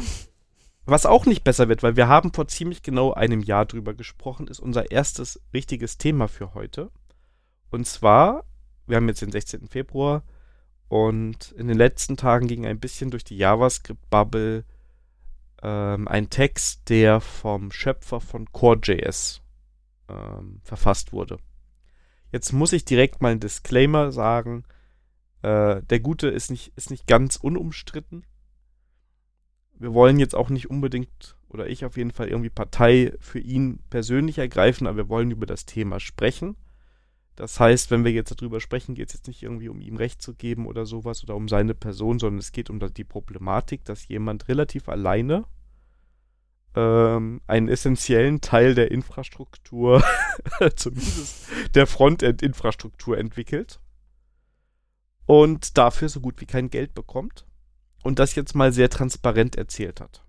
Du hast den Artikel ja auch gelesen, oder? Genau, also ich habe auf jeden Fall da Parallelen zu den äh, Log4j äh, äh, Situation gesehen. Nur mit dem Unterschied, dass ähm, Log4j die Entwickler oder die wenigen Entwickler halt das wirklich in der Freizeit machen, noch einen Vollzeitjob haben, ne? Und so wie ich das in Core.js verstanden hatte, hat er seinen Voll äh, Vollzeitjob aufgegeben, um halt Vollzeit an Core.js arbeiten zu können. Genau. Und äh, was ist Core.js? Core.js ist quasi ein, eine Library, die ähm, diese ganze Backwards Compatibility für JavaScript-Features nachliefert. Ja, man hat ja bei JavaScript immer so ein bisschen das Problem, dass man eigentlich damals immer noch berücksichtigen musste, in welchem Browser bin ich denn gerade unterwegs und welche Feature kann der und was mache ich denn, wenn er ein Feature anders implementiert hat oder so.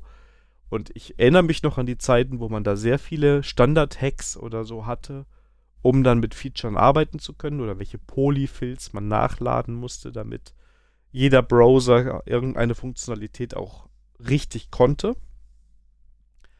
Und er schreibt das und das ist wirklich, ähm, er hat in dem Artikel diesen schönen XKCD-Comic, ne, wo man oben so ganz viele Bausteine sieht, ne, so dass die Infrastruktur oder das, die Infrastruktur der Welt irgendwie sowas und dann ist dieser eine Stein ne, das Tool, das von einem einzelnen Entwickler in Nebraska gepflegt wird. Ja? Und wenn das wegfällt, sieht man, kann man schon erahnen, dass alles zusammenbricht. Und Core.js ist sowas ähnliches. Da kann ich noch ein bisschen erzählen, das hat er auch im Artikel erwähnt. Er hat schon mal sich sehr, sehr viele Freunde gemacht, weil er eine Funktionalität von NPM genutzt hat, dass wenn sein Tooling installiert wurde, dass dann ein Text ausgegeben wurde, wo drin stand, hey Leute, ich brauche Geld. Und das gab es ein paar Monate, dass man das echt häufig gesehen hat. Ne? Das heißt, du hast dein Standardprojekt mit React oder keine Ahnung was installiert und hast du fünfmal seine Nachricht gesehen. Hey, ich brauche Geld, was echt nervig ist. Ja, ähm, was aber auch nur zeigte, dass sehr, sehr viel Tooling auf Core.js basiert. Ja, sehr viele Webseiten das irgendwie drin haben. Ja, und der hat halt drüber das jetzt sehr transparent gemacht. Ja, und das zeigt eigentlich, dass seit diesem einem Jahr, das, ähm, nachdem wir das gesprochen haben, eigentlich sich, sich an der Situation im Open Source Bereich sich nicht so viel geändert hat. Genau, also es ist weiterhin so. Und ich, ich, ich kreide mir das jetzt genauso an und ich glaube, Sandra, du kannst jetzt auch ein bisschen mit ankreiden, wir alle. Wir nutzen alle Open Source, wir arbeiten alle mit Open Source, aber wir bezahlen nicht dafür, dass es weiter gepflegt wird. Man nimmt das so ein bisschen hin. Ich habe auch bei Mastodon geschrieben, ich glaube auch nicht, dass das unsere Aufgabe ist, ähm, jetzt irgendwie alle Open Source Projekte finanziell zu unterstützen. Ich glaube aber, dass wir uns einem Bereich nähern, wo Firmen das tun sollten, wenn sie das weiter nutzen möchten. Weil entweder sonst irgendwann die Open Source Libraries hingehen und die kommerzielle Nutzung untersagen. Und da, da, da gibt es ja schon die ersten Bewegungen mit Elasticsearch. Ja. Und ähm. Ich glaube, Elasticsearch ist das, glaube ich, der, der, der bekannteste Vertreter.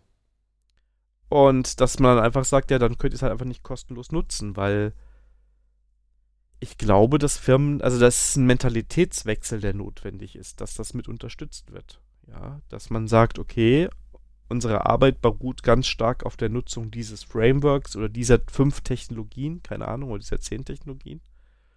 Und wenn die kostenlos sind, sollten wir was dafür bezahlen. Es gibt ein paar, die das versuchen zu professionalisieren. Aber ich glaube, so grundsätzlich sind da noch viel zu viele Firmen, die das alles kostenlos nutzen. Ähm, ja.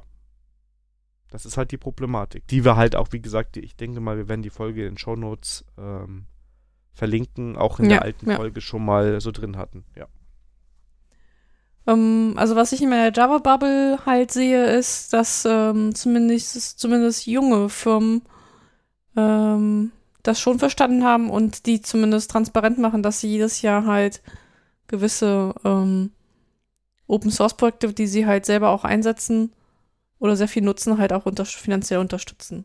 Mhm. Ähm, habe aber, also ich finde das gut, dass sie das tun. Ich habe aber den Eindruck, dass es immer noch so, ähm, so ein Tropfen auf den heißen Stein ist. Ja, glaube ich auch. Und es ist natürlich auch, naja, sagen wir mal, du setzt jetzt auf React, ne? Ja. Gut, das ist jetzt ein schlechtes Beispiel, weil da ist eine Firma dahinter. Du nimmst Vue.js. Vue.js ist keine Firma so direkt dahinter. Dann müsstest du ja eigentlich, müsste Vue.js ja dann sagen, oh, wir nutzen Core.js. Äh, hier, mein Freund, ist ein Anteil für dich. Also diese ganze, äh, müsste ja eigentlich eine Verteilung geben dann auch, oder? Mm, ja. Ja, ich weiß nicht, warum. Also, ja, wir haben ja auch in, in der Java-Welt auch Libraries, die halt wenig unterstützt werden oder gar nicht. Und das halt auf ähm, Freizeitaktivität äh, oder halt äh, Firmen, aber das wäre schon in Ordnung, wenn Firmen halt Leute abstellen, dass sie das weiterentwickeln. Das würde ja auch schon, schon in Ordnung sein. Es, also mal so, er hat ja auch gesagt, ähm, wenn es eine Firma geben würde, die ihn halt einstellen würde, wo, wo er einen Teil seiner Zeit halt auch in CodeJS arbeiten könnte, das wäre für ihn ja auch fein, ne? Ja, genau, ja. Und das, ähm, und das tut er halt nicht. Also und, und es gibt halt wenige Beispiele, wo das, glaube ich, so ist. Ich glaube, bei Curl ist das so, dass dann derjenige halt, der Curl-Entwickler auch äh, eingestellt ist und dann auch an Curl arbeitet, weil die Firma von Curl halt auch etwas, in, auch was sich äh, profitiert. Ja, aber auf jeden Fall, ja. Aber ich sag mal so, ich, ähm, ich kann den Typen halt dann nicht jetzt nicht, deswegen, ich weiß jetzt, ähm, deswegen ähm, ähm, bin ich da jetzt auch äh, total unvoreingenommen, aber das, was er so beschreibt, wie er da auch äh, beschimpft wird, fand ich das auch so ein bisschen befremdlich. Ähm, da du dich ja ein bisschen besser auskennst, gab es eine Vorgeschichte, dass er sich auch mal dann daneben benommen hat und einfach es nur wiedergespiegelt bekommt oder ist es einfach nur, weil Menschen manchmal kacke sind? Also ich glaube, es ist so eine Mischung aus allem. Ich kenne jetzt auch nicht alle Artikel. Ich habe heute, also kurz bevor wir uns getroffen haben, noch von einem gespiegelt bekommen, ja, pass ein bisschen auf, der hat sich wohl auch politisch ab und zu mal nicht so richtig gut geäußert. Deshalb wollte ich die Diskussion jetzt auch mal von der Person so ein bisschen lösen, weil das Thema ist ja ein wichtiges. Ja. Ich finde, das, was er beschreibt, da sieht man, ne, der hat Pech gehabt. Ich nehme jetzt einfach mal für einen Moment an, dass er da nur die Wahrheit schreibt und sich nichts ausgedacht hat, ja. Und natürlich ist das schwierig, irgendwie ein Kind großzuziehen und äh, eine Familie irgendwie zu ernähren wenn du so ein Open Source Projekt hast, dann noch das Problem hast, dass das eh schon wenig Geld bekommt und er hat gerade das Problem durch die Sanktionen gegenüber Russland, ist es für ihn gerade noch schwerer an Geld zu kommen, weil manche Geldströme einfach nicht möglich sind gerade. Ja. Aber das, wie gesagt, da merkt man schon, da ist eine gewisse politische äh, Komplexität dahinter. Das Grundproblem ist das, was du auch beschreibst. Das sind wenige Leute, die investieren ihre Freizeit, bekommen dafür kein Geld und sie bekommen halt, wenn sie Glück haben, noch Ärger über Issues, ja? Oder Leute, die sich beschweren. Oder halt ähm, andere ne, Konflikte, die sich da auftun, weil Leute ihr Tooling nutzen und mit irgendwas nicht zufrieden sind. Er selber, ich fand nicht gut, was er gemacht hat, indem er da äh, überall um Geld oder einen Job so aktiv gebettelt hat. Ich kann es aber irgendwie inzwischen so ein bisschen nachvollziehen, weil wenn du das Geld dringend brauchst und dein Tool wird einfach überall eingesetzt, weil du bist dieser eine kleine Stein, wo der Rest drauf aufbaut. Ja, der Weg ist nicht so gut, ich kann aber verstehen, warum er es gemacht hat. Hm, wie hättest du dir das gewünscht, wie es hätte er anders tun sollen? Ja, das ist eine gute Frage. Die kann ich hier gar nicht beantworten. Was willst du machen, ne? Also du bist irgendwie das Zahnrädchen, das Entscheidende, damit ganz viel Tooling funktioniert und alle um dich rum verdienen viel Geld dafür und du bekommst immer nur einen auf den Deckel. Ähm, du kannst ja nicht darauf hoffen, dass die Leute von sich aus irgendwie sagen, oh, das ist wichtig, wir sollten hier mal Geld reinstecken. Ja, vor allem, also wie ich so, so ich verstanden habe, war es auch nicht so einer, der halt auf Konferenzen umgetigert ist und auf sein Tooling aufmerksam gemacht hat oder bei Blogposts, ne? Ja, genau, ja. Also deswegen. Und, und, und das ist auch, uns auch nicht missverstehen, das ist auch kein Garant dafür, dass man dann Geld hinterhergeschmissen hat, nur wenn man halt auf Konferenzen rumtigert, ne? Nee, das ist ja auch schwierig. Also das, das sieht man ja auch. Also ganz ehrlich, zumindest, also ich muss sagen, in der, in der JavaScript-Welt, das meiste Tooling wird da von irgendwelchen Firmen direkt oder indirekt unterstützt. Ja, und die Leute, die das nicht so haben, müssen über die Konferenzen äh, tigern, schauen, dass sie darüber Geld reinkriegen.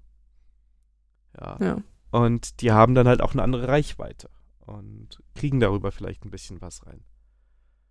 Ähm, wenn du das jetzt nicht nutzt, aber du entwickelst sowas Wichtiges, ja, und er sagt ja auch, dass äh, aus den anderen Communities oder anderen Toolings, die das übernehmen konnten, eher das Feedback kommt, nee, nee, nee, das ist uns zu komplex zum Weiterentwickeln. Ja, schwierig. Aber im Ja. Endeffekt, was passiert, also das hat ja NPM gelernt oder das hat die JavaScript-Welt gelernt, dass es nicht mehr so einfach ist, Tooling komplett einfach so zu löschen. Da hatten wir ja schon mal Probleme, dass gewisse Lib Libraries einfach verschwunden sind und auf einmal brach alles zusammen im Internet. Ähm, aber wenn es nicht mehr weiterentwickelt, ja, ähm, fehlt halt was.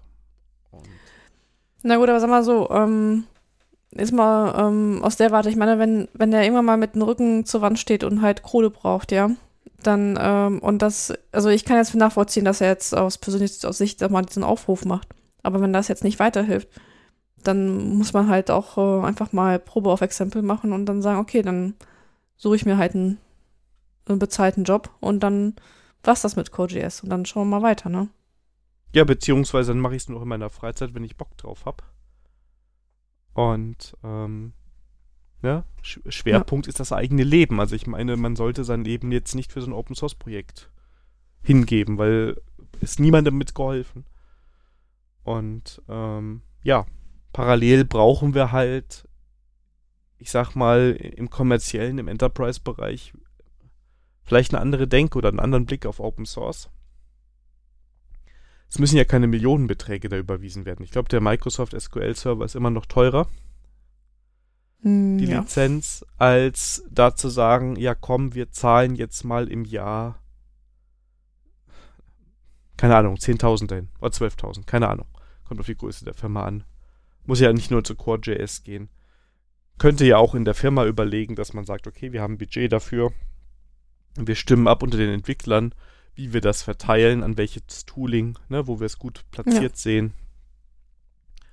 Und ja, und stellen dann vielleicht mal die Leute ein. Wenn ich jetzt jemanden brauche, äh, wenn jetzt Core.js oder keine Ahnung was JS, um jetzt nicht mal nur bei Core.js zu bleiben, super wichtig für meine Produkte ist, ich kann auch einen der Maintainer einstellen und sagen, 70% deiner Zeit arbeitest du an dem Tooling und wenn wir einen Bug haben, ja, ist das halt deine Priorität. Ja. Ja, ich frage mich so was, also Leute einstellen ist noch relativ einfach. Ich frage mich so, woran das dann scheitert, dass sie, dass die Firmen nicht einfach Geld ähm, den, ähm, das, also, ähm, also ich, also ist mir gerade durch, durch, durch den Kopf gegangen, ist immer darauf zu sagen, dass die, dass die Firmen mal zu geizig sind, da Geld zu geben. Ähm, das ist im, also das fühlt sich mal so sehr, als eine sehr einfache Begründung an, aber ich frage mich, ob gerade, ob das auch vielleicht auch noch äh, irgendwie andere Hürden gibt, dass es irgendwie buchhaltungstechnisch oder wie auch immer es kompliziert ist, da halt äh, jemandem Geld zu geben. Also ich gehe mal davon aus, du kriegst keine Spendenquittung. Ja, das heißt, es ist wahrscheinlich auch nicht so die attraktivste Ausgabe für dich. Ja. Ich weiß nicht, wie viel du davon absetzen kannst, wenn du ein Open Source Projekt. Dafür, also da fehlt mir einfach, vielleicht weißt du das besser. Ähm, ich habe steuerrechtlich da keine Ahnung. Ich glaube, wenn du da x Euro an dein Open Source Projekt abgibst, dann ist das schwierig, dass du das. Also es ist nicht vergleichbar mit einer Spende an einen gemeinnützigen Verein. Das weißt du, also ist immer so, ich habe das Problem halt, äh, ich weiß nicht, ob ich mich mit damit jetzt in die Brennnessel setze, äh, weil es das nicht geklärt ist. Ähm, also ich sponsore halt über GitHub und das, ähm, weil es kleine Beträge sind, äh, also ich, ich verbuche das als Werbungskosten. Ich muss aber einen Privatbeleg machen, also ich weiß nicht, ob das so buchhaltungstechnisch auch komplett korrekt ist, was ich da mache. Und das sind halt jetzt noch kleinere Beträge. Ähm, und da stelle ich mich die Frage, wie es halt größere Unternehmen halt dann haben. Weil das ist dann, da schaut ja halt die Wirtschaftsprüfung halt nochmal genauer drauf, ne? Genau. Und, Und bei ähm, dir kann auch immer sein, dass wenn du mal in die Steuerprüfung kommst und der nette Mensch vom Finanzamt sagt, na, das geht so aber nicht, ne? Dann Ja. endet das bei dir auch ganz schnell wahrscheinlich. Ähm, ja, und ähm, dann vielleicht muss ich vielleicht nochmal eine Nachzahlung machen oder wie auch immer. Ähm, aber das wird jetzt bei mir nicht große Beträge halt reinreißen, ja. Ja. Darum kann ich dieses Risiko halt auch eingehen.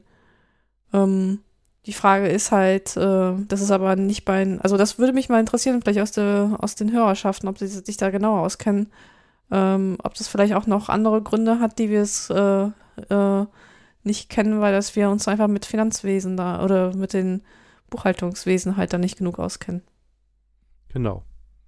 Aus, aus meiner Sparte das Beste wäre, Leute einstellen. Ja. Ja, und dann sagen, hey, wir nutzen Spring Framework total oft. Hier ist ein Maintainer, ja, der hat so und so aktiv da. Ich meine, du kannst sogar sehen, was er da macht. Ja, also das ist Ja, genau. zu bewerten. Und den stellen wir jetzt ein. Und wenn wir jetzt was brauchen, ja, dann hilft er uns dabei. Sei es jetzt eigenes Tooling, was auf Spring aufbaut, weil er sich da besser auskennt mit den APIs, oder wir haben einen Bug, der da reingehört, wo er dann sagt, okay, den packe ich mir direkt, ähm, der kommt ins nächste Release. Ja, oder ich bereite den so vor, dass er eine Chance hat, ins nächste Release zu kommen. Und dann habe ich ja als Firma ja sogar einen Vorteil, einen spürbaren Plus, mögliche Schulungen im Unternehmen. Ne? Du hast Ja, den genau. Spring-Experten, ich nehme jetzt immer Spring, den Framework XY-Experten, der kann deine Leute schulen, der kann auch erklären, wie es gemeint ist und der bekommt dann wieder diesen Praxis-Feedback von den Entwicklern vor Ort, was sich wieder ins Framework oder in die Library einordnen kann. Also eigentlich gewinnen alle dabei. Und du machst was Gutes, kannst auf deiner Webseite groß schreiben, dass du Sponsorer bist da oder dass du das machst. Also, ich glaube, das ist eine Chance. Und vielleicht müssen das noch ein paar Leute noch nur so richtig ähm, ergreifen. Ja, und das ist halt auch als Arbeitgeber halt auch attraktiv, ne? Ja. So Thema Fachkräftemangel. Ja. Obwohl, es gibt ja auch Leute, die sagen, wir haben keinen Fachkräftemangel. das ist halt nur ein, ein ähm, Preisproblem, aber das ist, aber das ist jetzt, glaube ich, ein Thema für eine andere Folge. Mhm. Ja, das ist, ähm, ja, also Fazit nach einem Jahr hat sich nicht viel geändert. Also die Awareness ist zwar geschaffen, aber mh, viel bewegt hat sich da noch nicht. Genau, und wie gesagt, ähm, Core.js ist sicherlich nochmal ein eigenes Thema, muss sich jeder selber, also dafür habe, haben wir es jetzt nicht tief genug aufgearbeitet, um den äh, Menschen dahinter zu sehr zu beleuchten, aber es trifft alle Frameworks, es trifft alle Libraries und es gibt in jedem Ökosystem diese kleinen wichtigen Teile, die vielleicht ein bisschen Unterstützung brauchen. Was mich aber jetzt interessieren würde, ist von der Hörerschaft, ähm, vielleicht nimmt ihr es anders wahr oder ist es oder sind wir gerade von unserer Bubble gesteuert? Ähm, habt ihr vielleicht positive Beispiele, die wir halt jetzt nicht äh, aufgegriffen haben? Ähm, oder bei euch im Unternehmen hat sich da was gewandelt? Das würde mich da schon interessieren als Feedback. Genau, gerne ob bei Mastodon, Twitter oder Kontaktformular. Genau. Unser Kontaktformular-Tester hat auch, äh, war, war auch schon wieder aktiv. Das heißt, Kontaktformular funktioniert. Ja, wir bekommen ja inzwischen sogar Spam durch ab und zu. Zweimal schon. Ja. Ja. Also funktioniert, wird sogar jetzt von den Spam-Bobs ab und zu getestet für uns. Also wir haben das unabsichtlich automatisiert. genau. So, kommen wir zum nächsten Thema. Ähm, digitaler Nachlass. Ähm, wie ist dieser Thema auf, das Thema auf uns die Liste gekommen? Der Oliver hat das mal auf Mastodon mal durch, ähm, mal, mal die Frage aufgegriffen. Der suchte nämlich eine Lösung für dieses Thema. Und da dachte ich mal, wir reden mal darüber. Ähm, einmal auch aus der Erfahrung raus, dass ich dieses Spielchen nicht zu Ende gespielt habe, zum Glück nicht, sonst würde ich hier heute nicht sitzen. Aber zumindest damit auch schon, schon damit konfrontiert worden bin. Und ja, vielleicht der, das eine äh, Tipps oder Tricks da gibt's. Ja, was ist unter digitaler Nachlass zu verstehen? Ähm, das ist halt mehrere Aspekte. Ähm, also wir hinterlassen ja ähm, im Laufe unseres Lebens mittlerweile im Internet halt Spuren. Wir haben Facebook-Profile, Online-Banking, ähm, E-Mails, Accounts und ja, äh, jeder, also ich weiß, wie ich an meine Zugänge komme, aber es kann halt passieren, dass, äh, also es kann nicht passieren, oder es wird auch passieren, dass man halt stürmt und dann, was ist mit den Angehörigen? Ob dann äh, stehen sie halt da und wissen halt nicht, gewisse Sachen zuzugreifen, weil, ja, was ist mit Passwörtern, Zugängen, ja, welche Zugänge gab es überhaupt, gibt es das überhaupt, äh, wo muss man halt hin? Bei Banken ist es, glaube ich, noch relativ, das ist schon komplizierter, aber ist noch relativ einfach, wenn man dann halt äh, mit, mit dem Totenschein halt hingeht oder mit dem ähm, App-Schein, dass man dann, dann Zugriff darauf kriegt, dauert aber seine Zeit. Wenn etwas schnell gehen soll, es ist, ähm, oder man wissen möchte, überhaupt einen Überblick haben möchte, was es halt gibt, ähm, wird es halt schwieriger. Und man muss auch nicht so den, den, den krassesten Fall nehmen, was ist, wenn halt jemand gerade nicht ansprechbar ist und die Angehörigen müssen für denjenigen etwas erledigen. Und ja, da braucht man, muss, muss man mittlerweile auch auf die Internetprofile irgendwie Zugriffe haben. Fällt, würde genau. dir, dir noch ein anderer, ein anderer Aspekt noch einfallen? Nee, ähm. Nee, ist mir zwar gerade noch mal, ist mir gerade auch eher noch mal bewusst geworden, wie viel das eigentlich ist. Ja, und ich kann auch gleich sagen, ich muss da noch ein bisschen nachbessern. um, ja. Ja, ich für meinen Fall habe das einmal durchgespielt. Ähm, dass halt Axel halt für mich äh, Sachen erledigen musste, weil ich gerade nicht äh, in der Lage war, irgendwas zu tun. Und ähm, uns hat halt das geholfen, äh, dass ich einen Passwortmanager hatte und ich noch das Glück hatte, das muss ich auch noch nachbessern, äh, ich noch ansprechbar war und ihm das Masterpasswort geben konnte. Ähm, mein Zwei-Faktor-Authentifizierung war auf dem Handy und auf dem Handy hatte er Zugriff gehabt. Das heißt, er konnte äh, machen weiten, was er konnte, weil das halt war. Warum ich sage, dass es äh, ähm, Optim Glück hatte, ich ansprechbar, ja, weil ich habe mein Masterpasswort nirgendwo halt abgelegt. Das war halt in meinem Kopf. Und der Axel hat einfach nur Glück gehabt, dass ich noch, ähm, noch ansprechbar war und ich noch, noch die, ähm, noch die Idee hatte, ja, hier äh, hast du mein Masterpasswort und ja, schauen wir mal was dann demnächst kommt. Ähm, jetzt kann man natürlich sagen, so ein Multifaktor auf dem Handy, das ist auch noch unsicher. Man möchte das gerne mit YubiKey ablösen. Aber da ist es halt, ja, was machst du mit dem YubiKey, ne? Ähm, wie kriegst du es halt hin, dass dann Angehörigen damit halt umgehen können? Mhm, ja, also genau, also ich muss auch nachbessern mit dem Masterpasswort. Ich glaube, man sollte parallel wichtige Sachen nochmal aufgelistet haben. Weil in so einem Passwortmanager, also zumindest bei mir, sammelt sich echt viel an. Aber ich meine, gut, man weiß ja, wonach man grob gucken will, ne? Und ähm, ich habe jetzt mal gerade überlegt, E-Mail-Konten zum Beispiel ist bei mir alles in einem Programm verwaltet. Das heißt, wenn du mit, dem, mit den richtigen Passwörtern an meinen Rechner kommst, E-Mail-Programm öffnest, siehst du alle E-Mail-Accounts, hast auf alles Zugriff, da ist eine Suche drauf. Ähm, das würde funktionieren. Die Online-Accounts könntest du über den Passwortmanager, weil die alle da drin sind. Zumindest, also es wäre Arbeit, aber du könntest es. Ähm, was ich noch habe, ist, ich habe eine Software, die meine Konten verwaltet. Es sind alle Konten drin, wo ich irgendwie was laufen habe. Ist alles in einer App drin oder in einem Programm am Rechner. Money Money heißt, das habe ich auch mal vorgestellt im Podcast. Ja, ja. Wo alle Konten drin aufgelistet sind. Ne? Und darüber kommst du halt auch dann an die Bankinstitute. Also im schlimmsten Fall musst, also im allerschlimmsten Fall, und meine Frau weiß jetzt halt, wo ich meine Konten habe, müsstest du sonst hingehen und ähm, die IBANs da rausholen und daran dann das Institut rausbekommen und dann mit denen mit, mit welcher Bescheinigung auch immer, weil wir mal nicht vom Schlimmsten ausgehen, hingehen.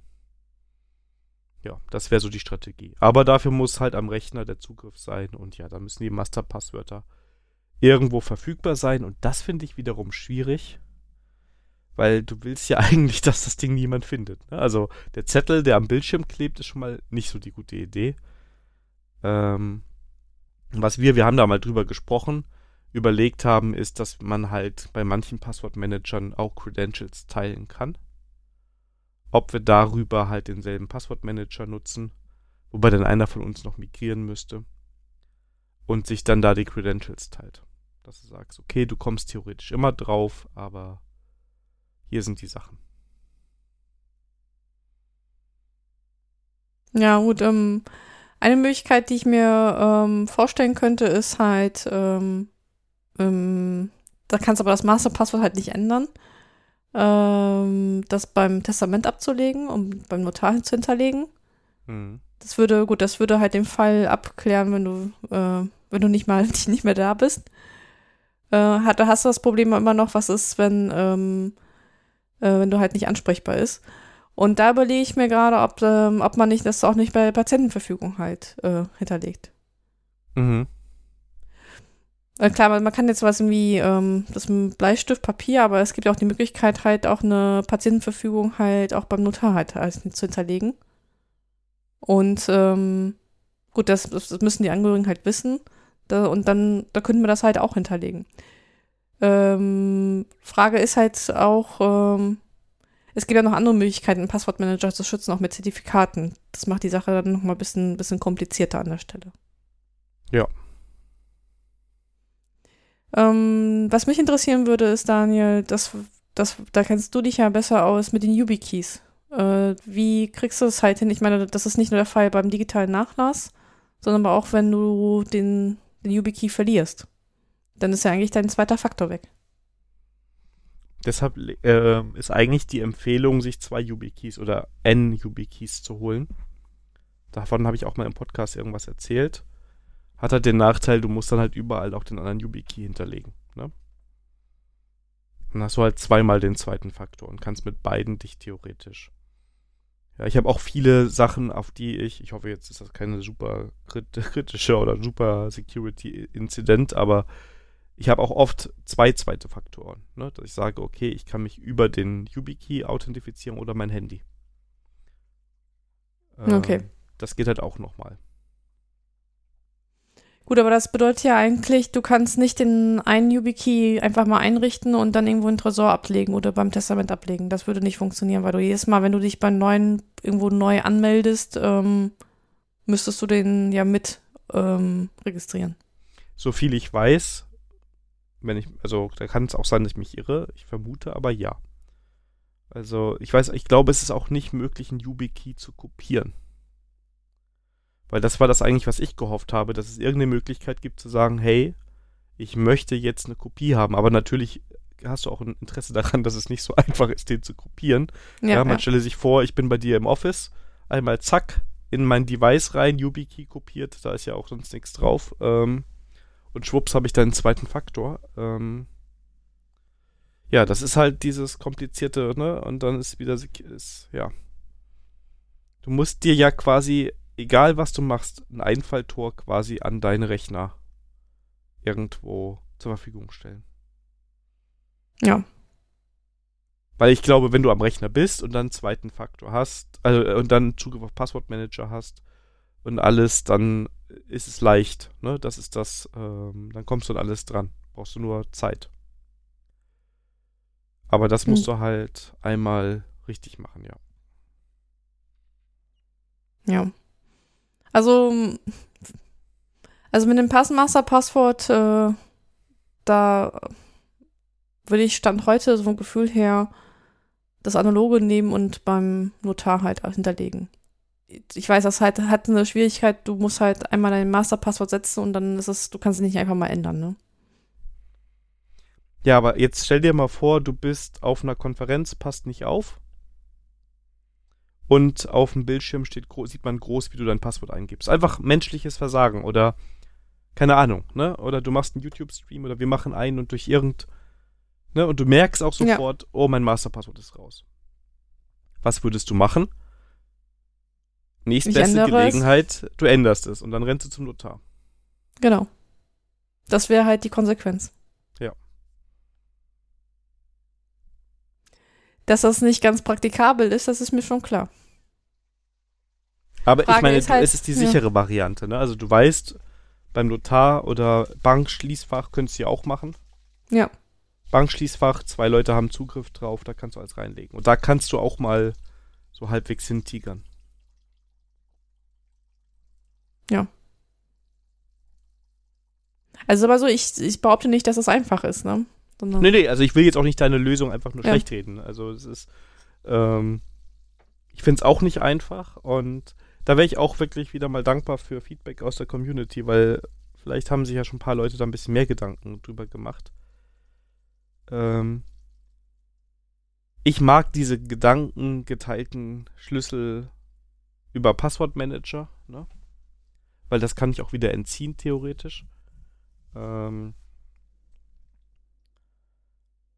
auf der anderen Seite, jetzt sagen wir mal im Worst Case, es trifft beide, die das haben. Ja, das Ja, ist. und äh, das, äh, in meinem ja. Fall wäre halt noch jemand daran, auch wenn sie das noch nicht weiß, interessiert, dass man da dran kommt, ja. Äh, Ja. Das ist auch schwierig. Also, ähm, ja, wahrscheinlich ist sowas wie Notar oder so das sichere. Oder man müsste halt sich irgendwas überlegen, dass du beim Notar das kriegst, mit dem du dann Zugriff drauf hast. Ja, Ja, also so nach dem Motto, den ja. Schlüssel zum Safe zu Hause, wo das Passwort drin ist. Oder, ne, also wie auch immer der Safe, ich meine jetzt nicht unbedingt ein physischer Safe aussieht. Ich hätte auch mal ein bisschen, also ich, ähm, ich wundere mich halt, dass Notare ähm, sich das dem Thema eigentlich noch, noch nicht so, äh, also zumindest ist, ist es mir nicht, äh, ist es nicht bei mir hochgepoppt, dass Notare das nicht irgendwie eine Lösung dafür haben. Weil das Thema mit äh, digitalen Nachlassen müsste eigentlich immer, immer wichtiger werden. Mhm. Aber ich sag mal so, ne, also der, der Passwortmanager ist, glaube ich, schon mal gar nicht so schlecht. Der gibt dir ja diesen Zugriff. Und eigentlich musst du nur den Zugriff auf den Rechner und den Passwortmanager irgendwie nochmal schützen. Jetzt willst du es nicht zum Notar geben. Okay.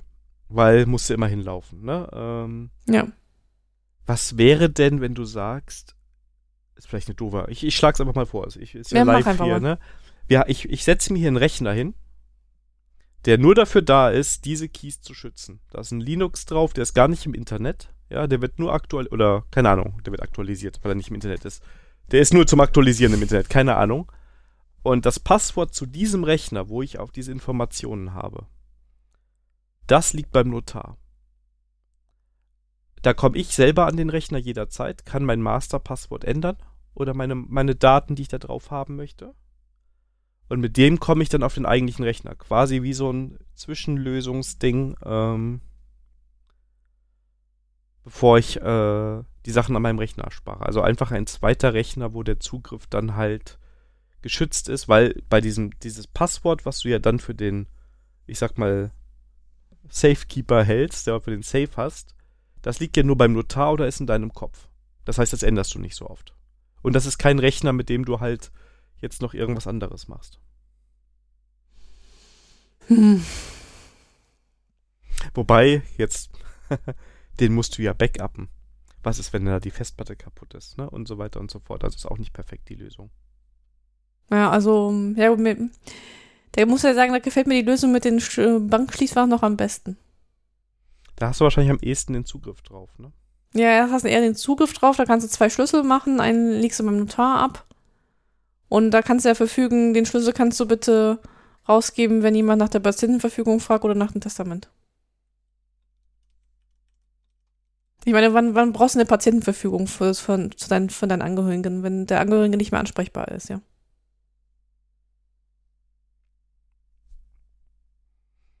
Ich habe jetzt mal gerade schnell gegoogelt, was so ein Bankschloss-Ding kostet. Und äh, der erste Artikel, oh, geht 2018, ähm, spricht von 70, dass es im Schnitt zwischen 70 und 80 Euro pro Jahr sind. Und ich hätte gedacht, das wäre ein bisschen günstiger. Ich habe gedacht, es wäre teurer.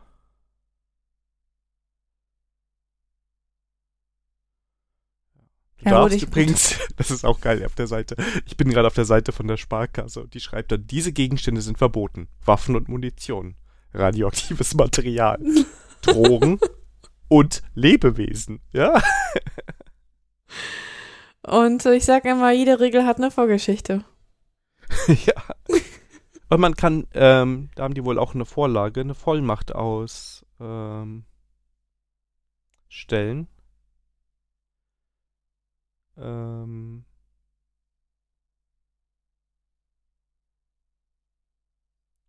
für Erben und so. Also wenn du nicht Ja, den okay. doppelten Schli ähm, ja ähm, gerne mal Preise irgendwie offizielle sehen. Das ist wahrscheinlich nur auf eine An nach Anfrage. Ja, Vielleicht Größe, Ja, aber man kann- dann in welchem Schutzlevel du das brauchst.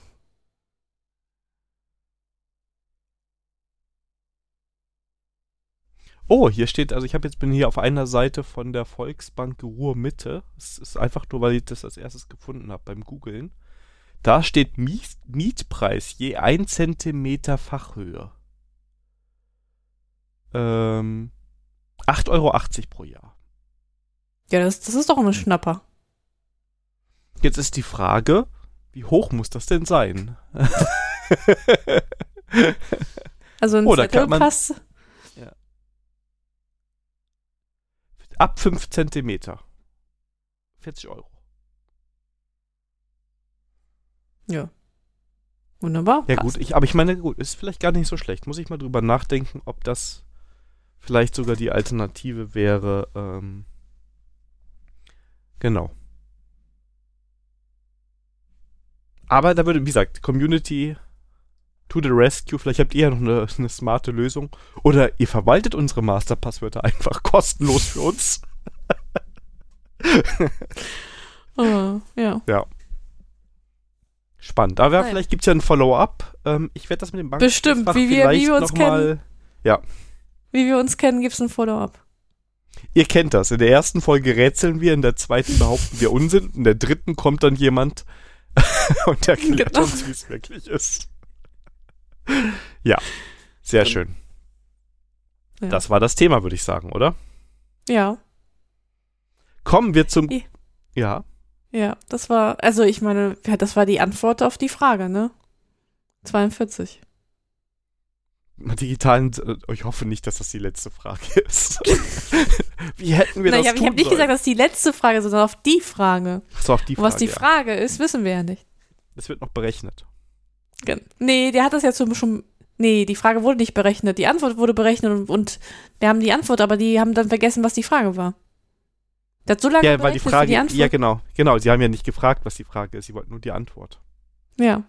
Dann, Ja. ja. das wurde nachgefragt, was die Frage war. Und dann haben sie gesagt, ja, wissen wir nicht, mehr, weil wir so lange gerechnet haben. Ja, hätte man ja noch mal eingeben können, die Frage. Hätten die das. Ah, okay. Ja. Ko- Kommen wir zu unserer Lieblingsspalte.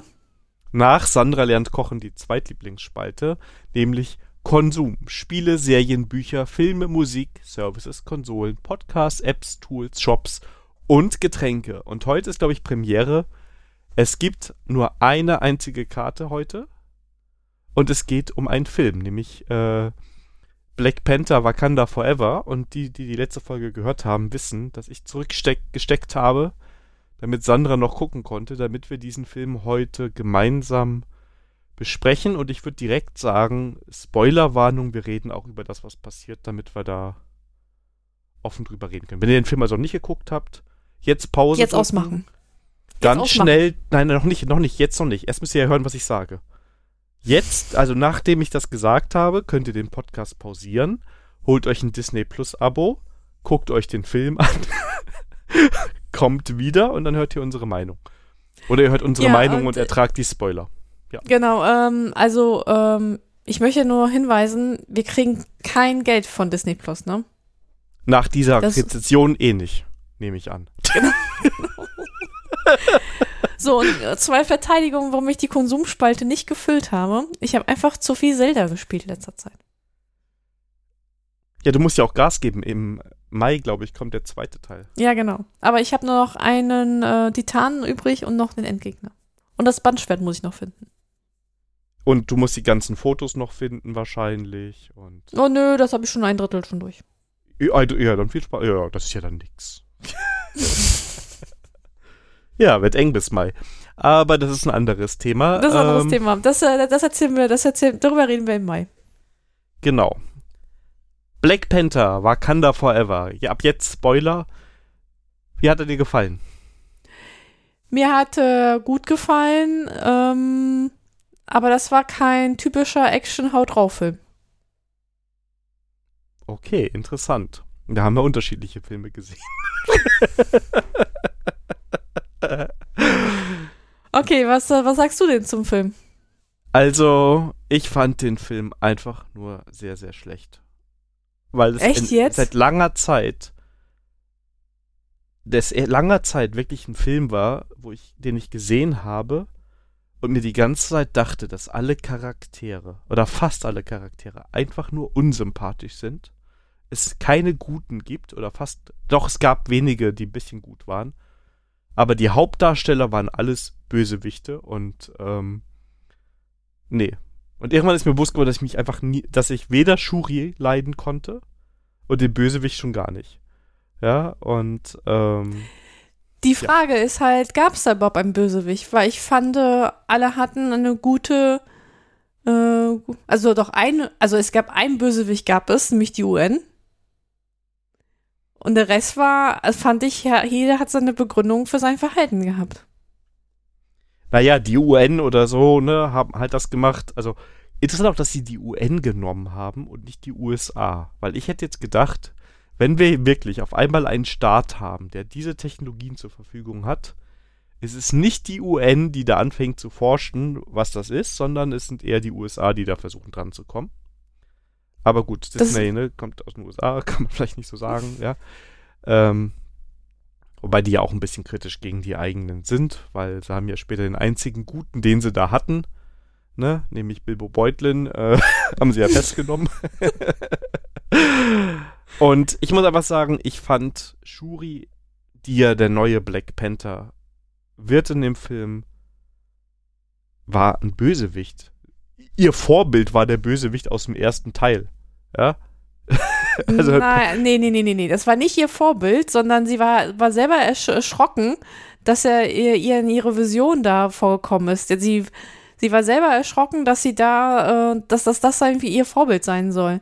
Jeder Also kriegt das- da die, wie das Vorbild, was er verdient, ja. Also das fand ich schon, also, ähm, also da, da kommt sie schlechter weg als, äh, also in meiner Warte so schlecht kommen sie nicht weg.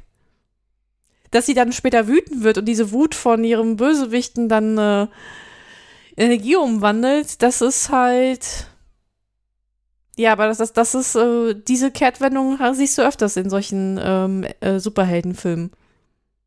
Und zum Ende hin kehrt sie ja wieder auf die Gut, also verhält sie sich ja so, wie ein Superheld sich halt verhalten sollte. Ja, weil sie muss, weil sonst, wenn die Avengers gekommen hätten, sie in den Knast gesteckt und sagt, Mädchen, so geht's nicht, ja. Also da müssen wir Also jetzt. die Avenger kamen da gar nicht vor. Was interessant war eigentlich, weil ich dachte, irgendwann war das Problem groß genug, da hätte man eigentlich mal die großen, starken Freunde anrufen können. Aber das ist ein anderes Thema. Aber wie gesagt, ich fand. Nein, nein, nein, das, das konnten sie nicht, weil sie sich isoliert hatten. Die haben ja die ganze Welt gegen sich aufgebracht. Deswegen konnten sie Avengers nicht anrufen.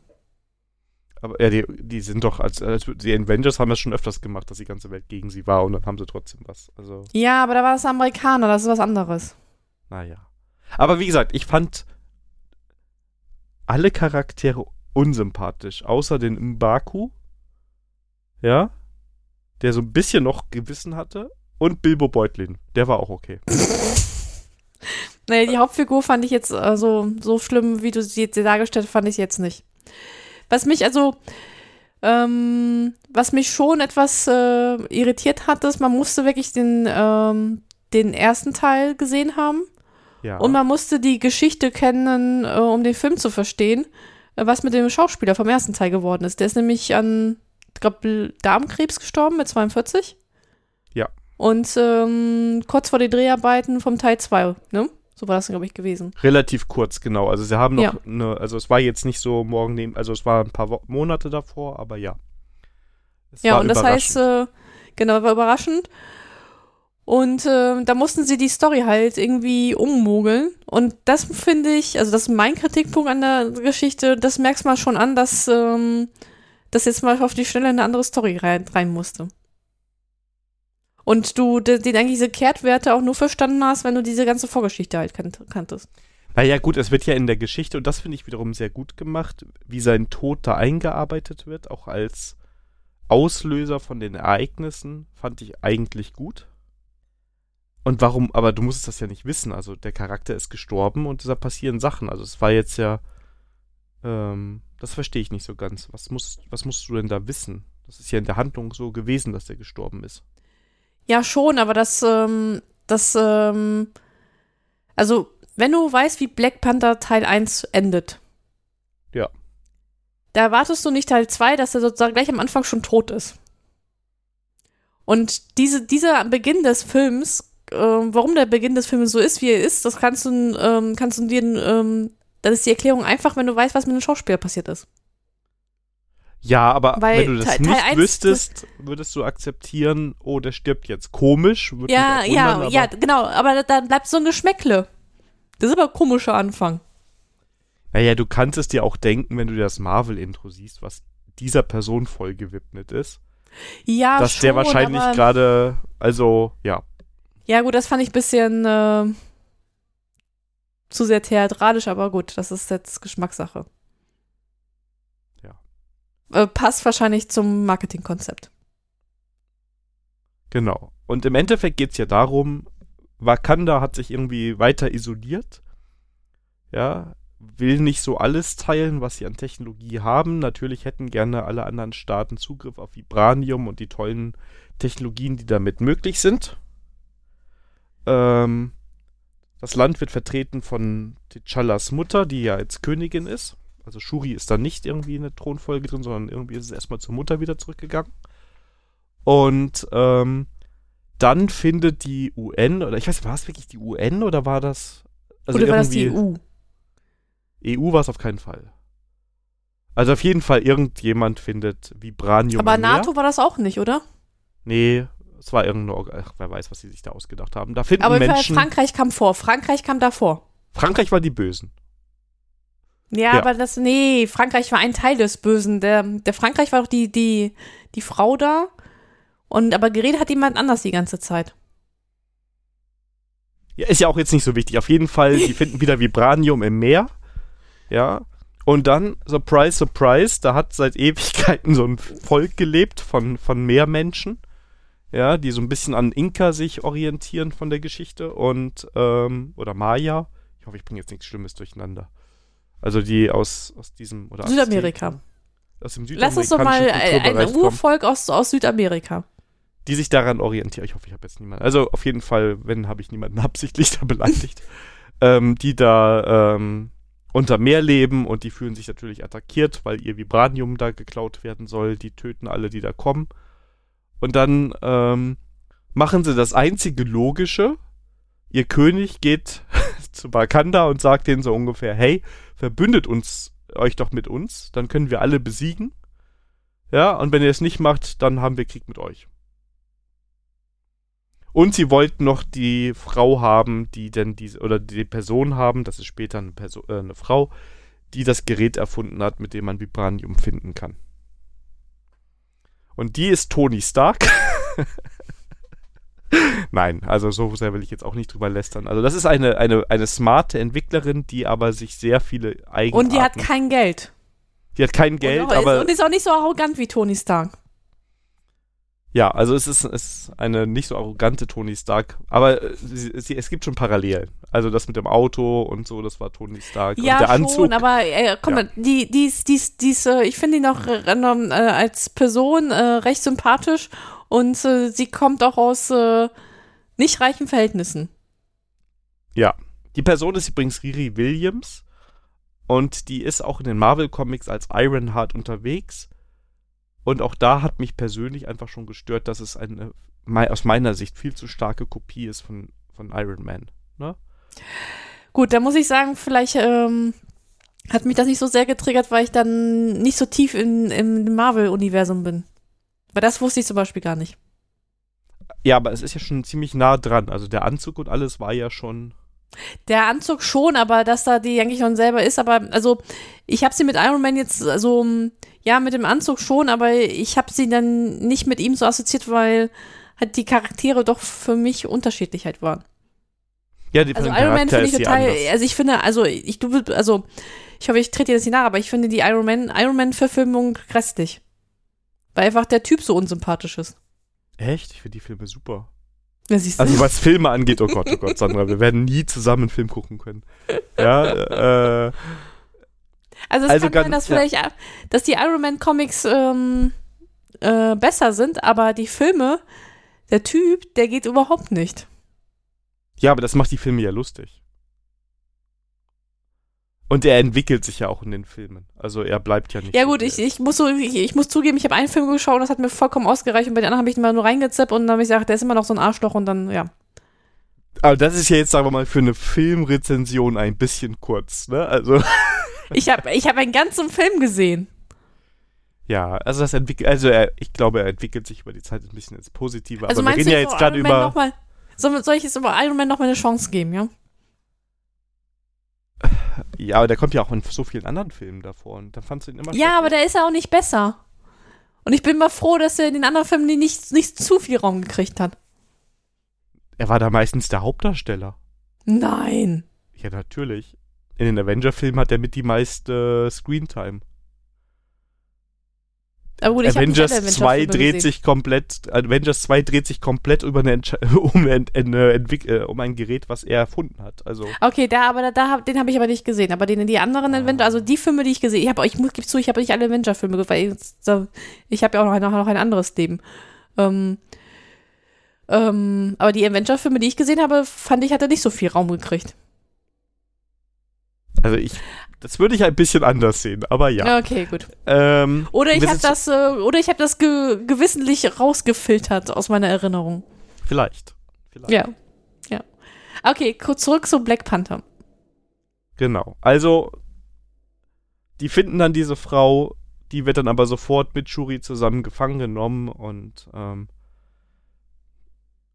am Ende läuft es auf den Krieg hin- hinaus, wo erst Wakanda ihn auf den Deckel bekommt, dann stirbt auch noch die Königin, also die Mutter von Shuri. Deshalb ist die natürlich noch böser, als sie das schon vorher gewesen ist. Und dann hat Wakanda das hässlichste Schiff in der Fernseh, in der Filmgeschichte. Das allerhässlichste Schiff. Es war nämlich einfach ein schwarzer Klotz. Und greift die äh, Unterwassermenschen da von Namor an. Und ähm, warum man auch immer einen Angriff auf, auf Territorium, also ja gut, ähm, wie gesagt, ich bin mit dem Film sehr, sehr negativ eingestellt. Ich fand das nicht nur, ich finde es auch für Comic-Quatsch alles sehr unlogisch und ähm, Also ich, ähm, also die Kritik an dem, an dem Schiff kann ich, äh, kann ich nachvollziehen. Ich dachte erstmal, das wäre ein U-Boot. ich habe gedacht, haben sie kein Geld mehr gehabt? Konnten sie jetzt nur noch einen Kasten? Also es war einfach ein Kasten, ne? Also ein Ja, sehr ich, und ich hoher habe gedacht, das Kasten. wäre einfach ein U-Boot. Und dann habe ich festgestellt, aber für ein U-Boot schwimmt das aber sehr oft über, über, über dem Wasser. sehr ganz schön viele Leute oben, weil auch die ganze Armee auf dem Schiff stand. Was das auch, das Schiff war ja auch oben, war ja nichts zu sehen. Das war ja total, also, ja. Also, das war schon, ja, und dann gab es diesen unsäglichen Kampf, ja, und da fand ich dann so ein bisschen schade, jetzt, jetzt mag ich Iron Man, ne? Ich habe mir nur in dem Kampf gedacht, die Riri Williams hatte halt einfach ihren Standardanzug da. Der Tony hätte sich was Spezielleres einfallen lassen und der wäre auch nicht ins Wasser runtergeschwommen, sondern der hätte schön von oben runtergeschossen. Ja, aber sie ist dann auch in den Nahkampf gegangen und ja. also- ja, sie wollte halt ein bisschen Action haben. Ah, mit Abstand, das kann doch jeder. Ja, das ist aber das Clevere, Ja, oder? ja, aber für, nee, clever schon, aber so ein, so ein, so ein Actionfilm soll, sollte jetzt nicht clever sein. Fände ich manchmal doch ganz gut, wenn die Gegner, oder? Wenn die sich was einfallen lassen, ja. Ja. Auf jeden Fall, ähm, ja, es kommt dann am Ende auch noch zum Kampf zwischen Namor und Shuri, weil die eine Methode ja, aber der, der, der, der, der, der, war, der war, also da muss ich sagen, ähm, das hätte man ein bisschen kürzer äh, abhandeln können. Ja. Und sie tötet ihn fast am Ende, besinnt sich aber Doch eines nicht. Besseren. Ja. Ja, natürlich, aber da siehst du, da siehst du, sie hat dann so, so schlecht, so ist sie gar nicht, wie du sie darstellst. Also ich frage mich die ganze Zeit, wo war sie am Anfang böse gewesen? Die gehen da in einen offenen Krieg miteinander. Ich finde, ich fand, also ich fand sie einfach als Charakter im kompletten Film unsympathisch. Also unsympathisch, okay, darüber lä- lässt sich noch reden, aber sie war doch nicht böse. Sie war eigentlich, bis ihre Mutter getötet worden ist, noch, ähm, noch, äh, noch eher ausgeglichen. Ausgeglichen. Ja, Ja, gut, sie sie hat hat, versucht, versucht, noch- ja, da sie hat sie es immer noch versucht, versucht, ja. Ja, sie hat immer versucht, auf eine diplomatische Art und Weise ähm, eine Lösung zu finden. Und die ist erstmal komplett durchge durchgedreht, erstmal, wo die Mutter gestorben ist. Was ich ja nachvollziehen kann, mal davon abgesehen. Ja, aber ist das Erst den Held? Bruder verlieren, dann die Mutter. Ich weiß es nicht. Also ich, ich gebe zu, ja, insofern hast du recht, sie hat am Anfang, hat sie wirklich versucht, das so ein bisschen diplomatisch zu machen. Sie war mir aber einfach die ganze Zeit extrem unsympathisch. Ja, gut, aber das, da kann, also unsympathisch und böse sein sind für mich zwei verschiedene Paar Schuhe. Aber in Filmen soll doch der Held, ich weiß, bei dir hat es bei Iron Man nicht geklappt, aber der Held soll sympathisch sein. Ja, ja, ja, kann sein, aber Iron Man finde ich auch unsympathisch und trotzdem behaupte ich nicht, dass er böse ist. Ja, ich weiß nicht.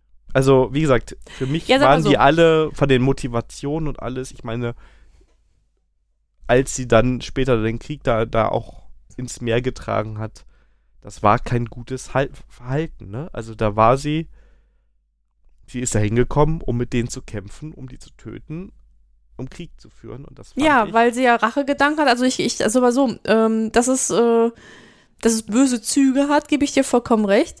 Ist aber bei, ähm, es war für mich emotional erklärbar, wenn halt der Typ erstmal ein paar Tage vorher ihre Mutter ge getötet hat. Aus, äh, ähm, aus blöden Gründen. Nur um, War um ja- Macht zu demo um, nur es um war ja ein Macht zu Unfall. demonstrieren. Das war kein Unfall, das war schon äh, geplant, damit sie, um sie aus der Reserve zu locken. aber er hat doch nicht, er hat doch, der hat doch, Entschuldigung, er hat sie angegriffen und die Mutter hat die, diese Riri wieder gerettet und dadurch ist die ja wahrscheinlich. Ja, genau, aber das war halt, äh, der hat aber, glaube ich, kurz vorher, wo er anfängt, äh, sie anzugreifen, ähm, ähm, auch gesagt, dass es sein Ziel ist, sie zu töten. Hast du den Film sogar besser? Gut, ich ist bei mir auch zur Verteidigung zwei Wochen länger her, dass ich ihn gesehen habe. Ähm, kann sein. Will ich jetzt nicht widersprechen. Ja, kann sein, dass er das absichtlich gemacht hat. Also ich, also, ähm, ich habe den Eindruck gehabt, er wollte sie aus der Reserve locken. Und wie machst du das irgendwann? Indem du die Leute in Rage kriegst. Wie kriegst du dieses Mädel in Rage, indem du die Mutter tötest? Ja, aber das ist, also dann, also da sind wir uns einig, Namor ist böse. Mm, es wird böse dargestellt, aber ich, ähm, ähm, also, vielleicht habe ich ein Herz für Außenseiter, aber ich kann seine Motive verstehen. Ey, alle kommen bei dir durch, außer Tony Stark. ja, und der opfert sich am Ende für die Menschheit. Ja, Ja, ich sehe schon, ich, werd- ich habe schon hier Guckbefehl für Iron Man. Nee, nee, nee, das will ich, das will ich, will ich mir gar nicht antun, dass auf einmal heißt, wie schrecklich, wozu hast du mich da gezwungen? Ähm, ui, ui, Wo läuft, ui. Iron Man läuft auch auf Disney Plus, ne? Es läuft, all- von Marvel läuft alles auf Disney Plus. Okay, ja, okay. Vielleicht äh, tue ich mir das nochmal an. Nein, sag mal so, dass sein, sag mal so, ähm, dass seine Handlungen doof sind und nicht akzeptabel sind, da sind wir einer Meinung. Ähm, aber ähm, seine Beweggründe kann ich verstehen. Ja, aber er tötet die Mutter von Shuri. Und er tötet, wer weiß, wie viele andere. Aber es ist Nein, Mord. Quatsch. Dann Nein. bist du nicht der Gute. einfach, du bist da nicht der Gute. Und Shuri führt ein Volk in den Krieg, um diese Meermenschen zu töten. Auch nicht die Gute. Und wenn Also du da komm, König bist, sorry. musst du dich da vielleicht Nein, ein bisschen nein, nein, über deine nein. emotionalen Also so- Bez- So Ja. einfach geht das jetzt auch wieder nicht. Also nur weil, äh, also ab wann ist im, so im Superhelden-Universum ist man gleich schon gleich bö böse, wenn man halt äh, ähm, in den Krieg zieht. ein Krieg startet, ja. Nee, nee, die hat keinen. Krieg gestartet.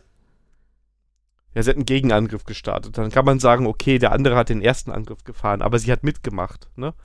Also sie hat jetzt nicht gesagt, wir behalten, wir bleiben friedlich, sondern nee, wir holen das hässlichste Schiff Ja, gut, aller Zeiten. wenn, wenn, Und- also wenn wir so anfangen, den Film auseinanderzunehmen, dann hat eigentlich die UN, Schrägstrich NATO oder keine Ahnung, wie die Or- Organisation, den ersten Stein geworfen.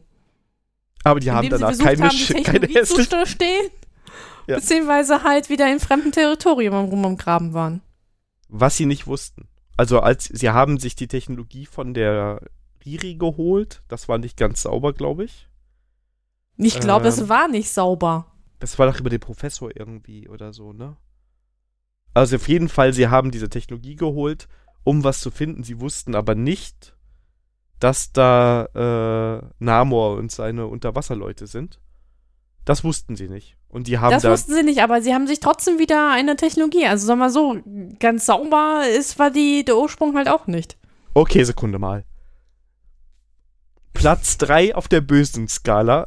Diese Organisation, weil die haben da Studenten die Technologie geklaut. Ist nicht nett. Ich sag nicht, dass das gut ist.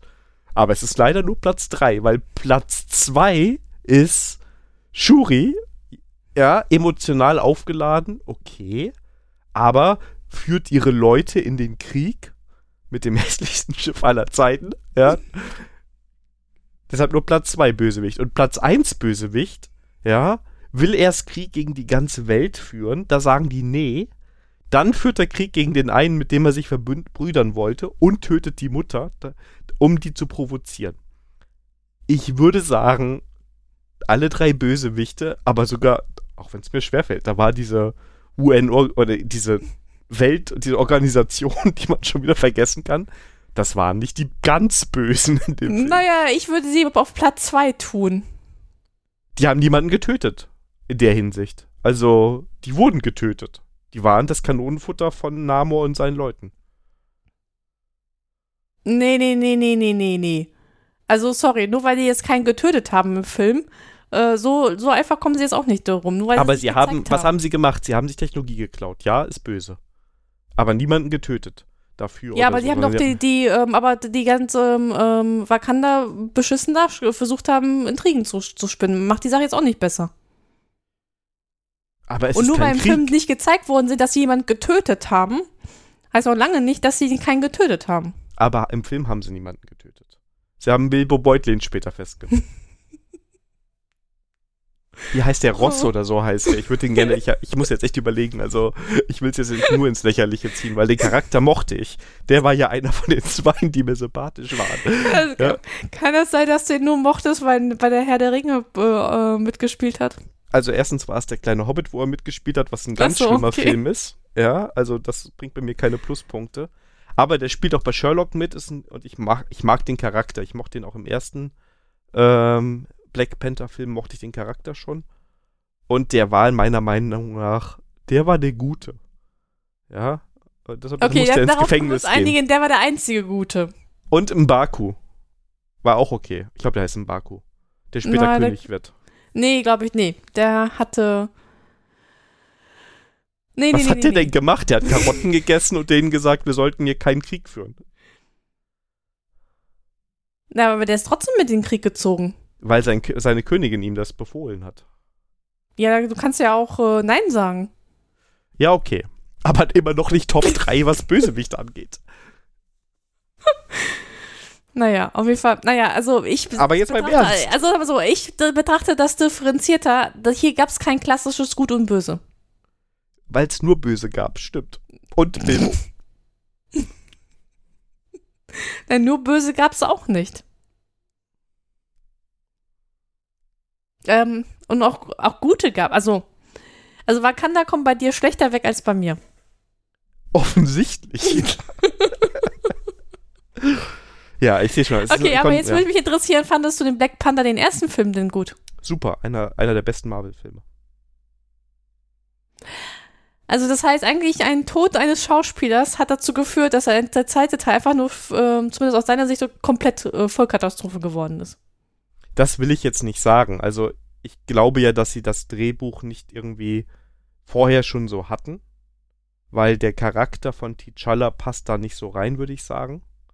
Weil der viel offener war. Der öffnet ja am Ende vom ersten Teil Wakanda und sagt, wir müssen Ja. teilen und wir müssen zusammenarbeiten. Das heißt, er hätte auch anders regiert, als seine Mutter schon regiert hat.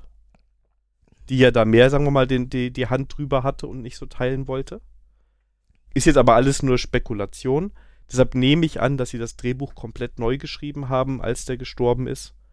Ähm, was ja auch, also ich glaube, die wussten, dass er Krebs hat, aber ich wusste, die wusste natürlich nicht, dass, dass er äh, stirbt. Und also ich, mit T'Challa wäre es nicht passiert. Das gebe ich dir recht. Also was ich an den Film gut fand, war, dass es halt nicht so schwarz-weiß war. Und mir war es zu dunkel. Also von den Charakteren her war mit, es fehlte mir das, wo ich sagen kann, okay, das ist jetzt die gute Motivation, daran kann ich mich orientieren. Die Person ist mir sympathisch mit da, dem drücke ich jetzt die Daumen. Ich Also habe ich muss sagen, zwischenzeitlich ähm, gedacht, wenn's, wenn, wenn Shuri jetzt auch geht, wäre nicht ganz so schlimm. Also ich wundere mich gerade, warum du Batman-Filme dann toll findest, weil das ist ständig nur düster. Aber Ba- ja, düster, aber Batman tötet nicht. Und der ist Das auch ein stimmt. guter. Also Batman ist gut. Ja, aber der ist auch düster. Ja, weil er was Schwarzes anzieht. Ich meine jetzt düster von dem ganzen, von dem Vorgehen her und allem. Nein, also, aber auch, auch, also zumindest, äh, gut, zumindest in den, in den Comics, ähm, da gibt es auch Momente, wo du, äh, wo Batman auch ein bisschen durchdreht. Also für Batman-Verhältnisse. Ja gut, also ein Comic findest du immer zu allen was, wo der Charakter dann sich mal anders verhält. Aber im Großen und Ganzen ist Batman ein guter Charakter. Dem wäre das auch nicht passiert, weil dem seine Fahrzeuge sehen viel besser aus. Ja, du hast recht. Also das, das Schiff, das war echt so. Also wie gesagt, ich habe die ganze Zeit gedacht, das wäre ein U-Boot und habe mich gewundert, warum das nicht eigentlich mal unter Wasser geht. Und das U-Boot hatte auch unten genau einen Schwachpunkt. Also von den Er- Erfindern des Todessterns, ja. Aber sogar der Todesstern sieht besser aus. Und das ist eine Kugel, ja. Ja, ja. Ja, okay.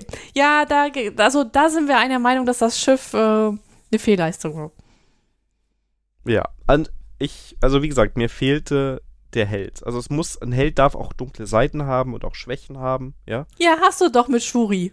Ja, aber eine, ich fand, ich fand die einfach anstrengend und ich fand sie als, also es hat mir jeder, also ich brauch, ich konnte keine Connection aufbauen, so wie es dir vielleicht mit Iron Man angeht. Ich konnte mit dieser Person nicht irgendwie relaten und ähm, ich glaube, dass das nicht gut ist, dass die Black Panther ist. Das, das ist gefährlich. Ja. Naja, vielleicht, ähm, äh, ja, vielleicht wird sie dann mal, ja, aber ausgetauscht wird sie nicht, ne? Naja, in der Post-Credit-Scene wird ja schon quasi der Nachfolger angeteased. Also von daher. Ähm, Naja, gut, in den, da, da kommt der Sohn von, äh, von den ersten Black Panther im Spiel. Und der müsste ja Thronfolger. Also ich weiß nicht, wie das bei denen läuft, ob der Thronfolger ist oder nicht, aber vielleicht wird der ja dann irgendwann in, keine Ahnung, zehn Jahren Black Panther. Oh Mann, ey. In Also- den Comics ist es auf jeden Fall so, dass Shuri auch mal Black Panther wird und später das wieder abgibt und dann hat die so ihre eigene Rolle, die ich aber jetzt nicht genau kenne. Ja, okay. Na gut. Und ich glaub, übrigens, solange Shuri man war mir in den unterhalten. Aber und Shuri, muss ich sagen, war mir in den Avenger-Filmen sehr sympathisch. Und im ersten Black Panther war sie mir sympathisch.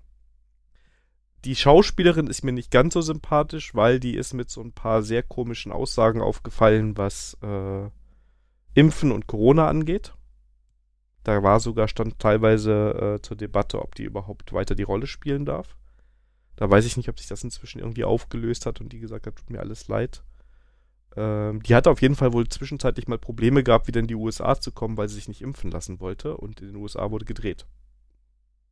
Na, okay. Und deshalb, also wie gesagt, aber das ist jetzt unabhängig, also ich trenne das Schauspielerin von der Figur. Und die Figur, die mir, wie gesagt, in allen anderen Filmen sympathisch war, ich fand es schrecklich. Und ich habe mich echt auf den Film gefreut. Ähm, aber für mich ganz, also ist wahrscheinlich ein, der Marvel-Film, den ich nicht nochmal gucken werde. Hm. Na gut. Ja, ist Dein so. Iron Man quasi. Das ist, ne, was du hast, dein Iron Man. Für mich ist es Black Panther für Wakanda Forever. Ist auch okay. Also, keine Sorge, ich halte jetzt nicht für den, einen, nicht, nicht für den besten Marvel-Film, das nicht, ne? Aber ich fand jetzt nicht, dir nicht so schlimm, wie du das dargestellt hast. Ja, ist auch okay. Also das ist ja auch, ähm, ja. Könnt ihr uns auch gerne mal schreiben äh, bei Mastodon, Twitter, Kontaktformular, ob ihr den gesehen habt und vielleicht seht ihr es ja anders und die sind euch viel sympathischer. Vielleicht habe ich ja auch, vielleicht muss ich ihn ja nochmal gucken, weil ich irgendwas total übersehen habe, einen wichtigen Aspekt von dem Charakter.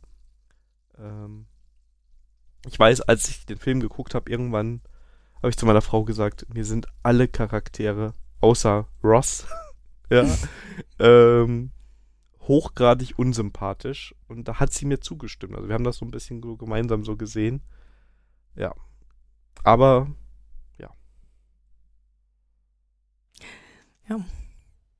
Na gut. also, Du, von, also von mir keine du das noch große mal und Red- ich guck ja. noch mal Iron Man. Äh, Iron Man und, ähm, Nee, nee, nee, komm, du musst kein Iron Man gucken. Der Hauptsache, ich muss ihn nicht nochmal gucken. oh, okay. Ja. Also so lange haben wir beim Film haben wir uns noch nie unterhalten. Das stimmt und ich habe auch nicht, ich war mir echt sicher, dass das jetzt eine schnelle Sache ist und du voll meiner Meinung bist. Ich bin echt so reingegangen, hab gedacht, eindeutig. Ich, ja, ich hatte auch schlechtes Gewissen, dass ich dich hab, den hab gucken lassen. Weil ich hätte ja sonst letzte Folge schon gesagt, schrecklicher Film, bloß nicht gucken. Ähm, also nö, ich bin da total unvoreingenommen gegangen und, ähm, und dachte ich so, also die Länge fand ich jetzt ein bisschen, bisschen, bisschen übertrieben. Also viele Sachen hatten wir ein bisschen kürzer, aber ich fand den jetzt so, ja, mal was anderes. Endlich mal nur Bösewichte. Nein.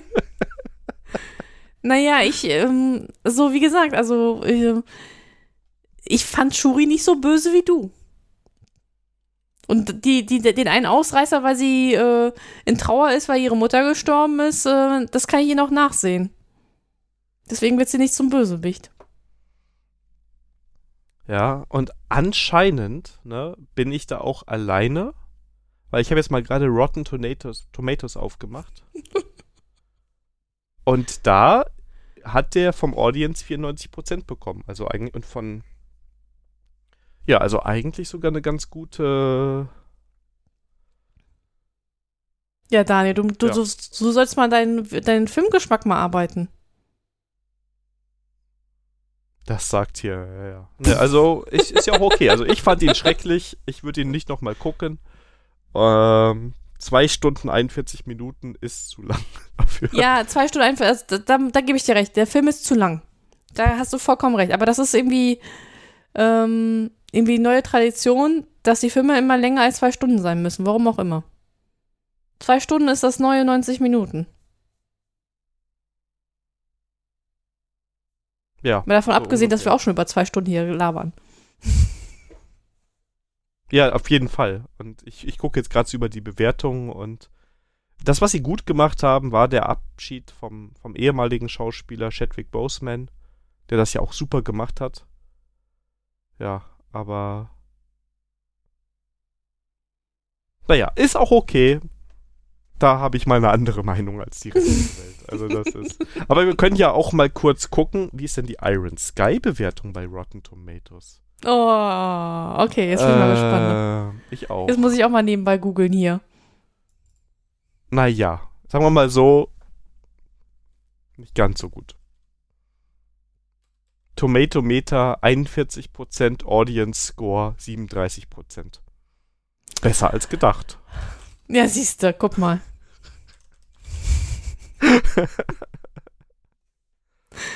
ich weiß gar nicht, was ihr habt. Also, der, das ist ein Blödelfilm, ja. Ah, komm. So Ach, komm. ist das gar nicht. So ist das geil. Ja. oh. Ja, das ist, das ist halt, das trifft halt nicht jeden Geschmack. Ja, 60% sagen halt, der ist über mehr als 60% sagen halt eher nein. Ja, aber ich merke schon, hier Konsumfilme müssen wir echt aufpassen hier. Das ist ja. Ähm Ach, was heißt aufpassen? Das macht doch Spaß, wenn, wenn man unterschiedliche ähm, ähm, Meinungen Meinung. auftreten. Ja, definitiv, das stimmt, ja. Ähm, ich muss das noch verarbeiten, dass du da was Gutes siehst an Shuri, aber ja. so, ich gucke gerade mal Iron Man. Oh, es gibt sogar einen japanischen Film, der heißt auch Iron Man. Guckst du jetzt bei Rotten Tomatoes? Ja. 94 Prozent. Und 91 Prozent, ja. Aber Iron Man 2 hat zum Beispiel nur 71. Ja, der ist auch nicht so gut. Und Iron Man 3 ist auch wieder, ist ein Weihnachtsfilm, die kommen per se nicht so gut an. Aber Iron Man ist, also den ersten finde ich wirklich großartig. Kann man immer noch gucken. Ich glaube, den gucke ich mir einfach nochmal an. Ich bin, jetzt, jetzt hast du mich neugierig gemacht. Naja. Ich werde berichten. was, ich, was mich total schockiert ist, ich, ich musste jetzt gerade draufklicken. Im Kino läuft ein Film Winnie the Pooh Blood and Honey. Wenn du links deiner Liste guckst, ach du meine Güte, ach du meine Güte. Oh. Ja, best gelesen ist, äh, na gut. So. Ähm, ja, das war, also sag mal so, wir haben die Konsumspalte heute, obwohl wir nur ein Item haben, echt gut gefüllt. Ja. Sehr gut. So, liebe Freunde der Nacht. Wenn euch die Folge gefallen hat, dann ähm, freuen wir uns über Bewertungen auf der Plattform eurer Wahl.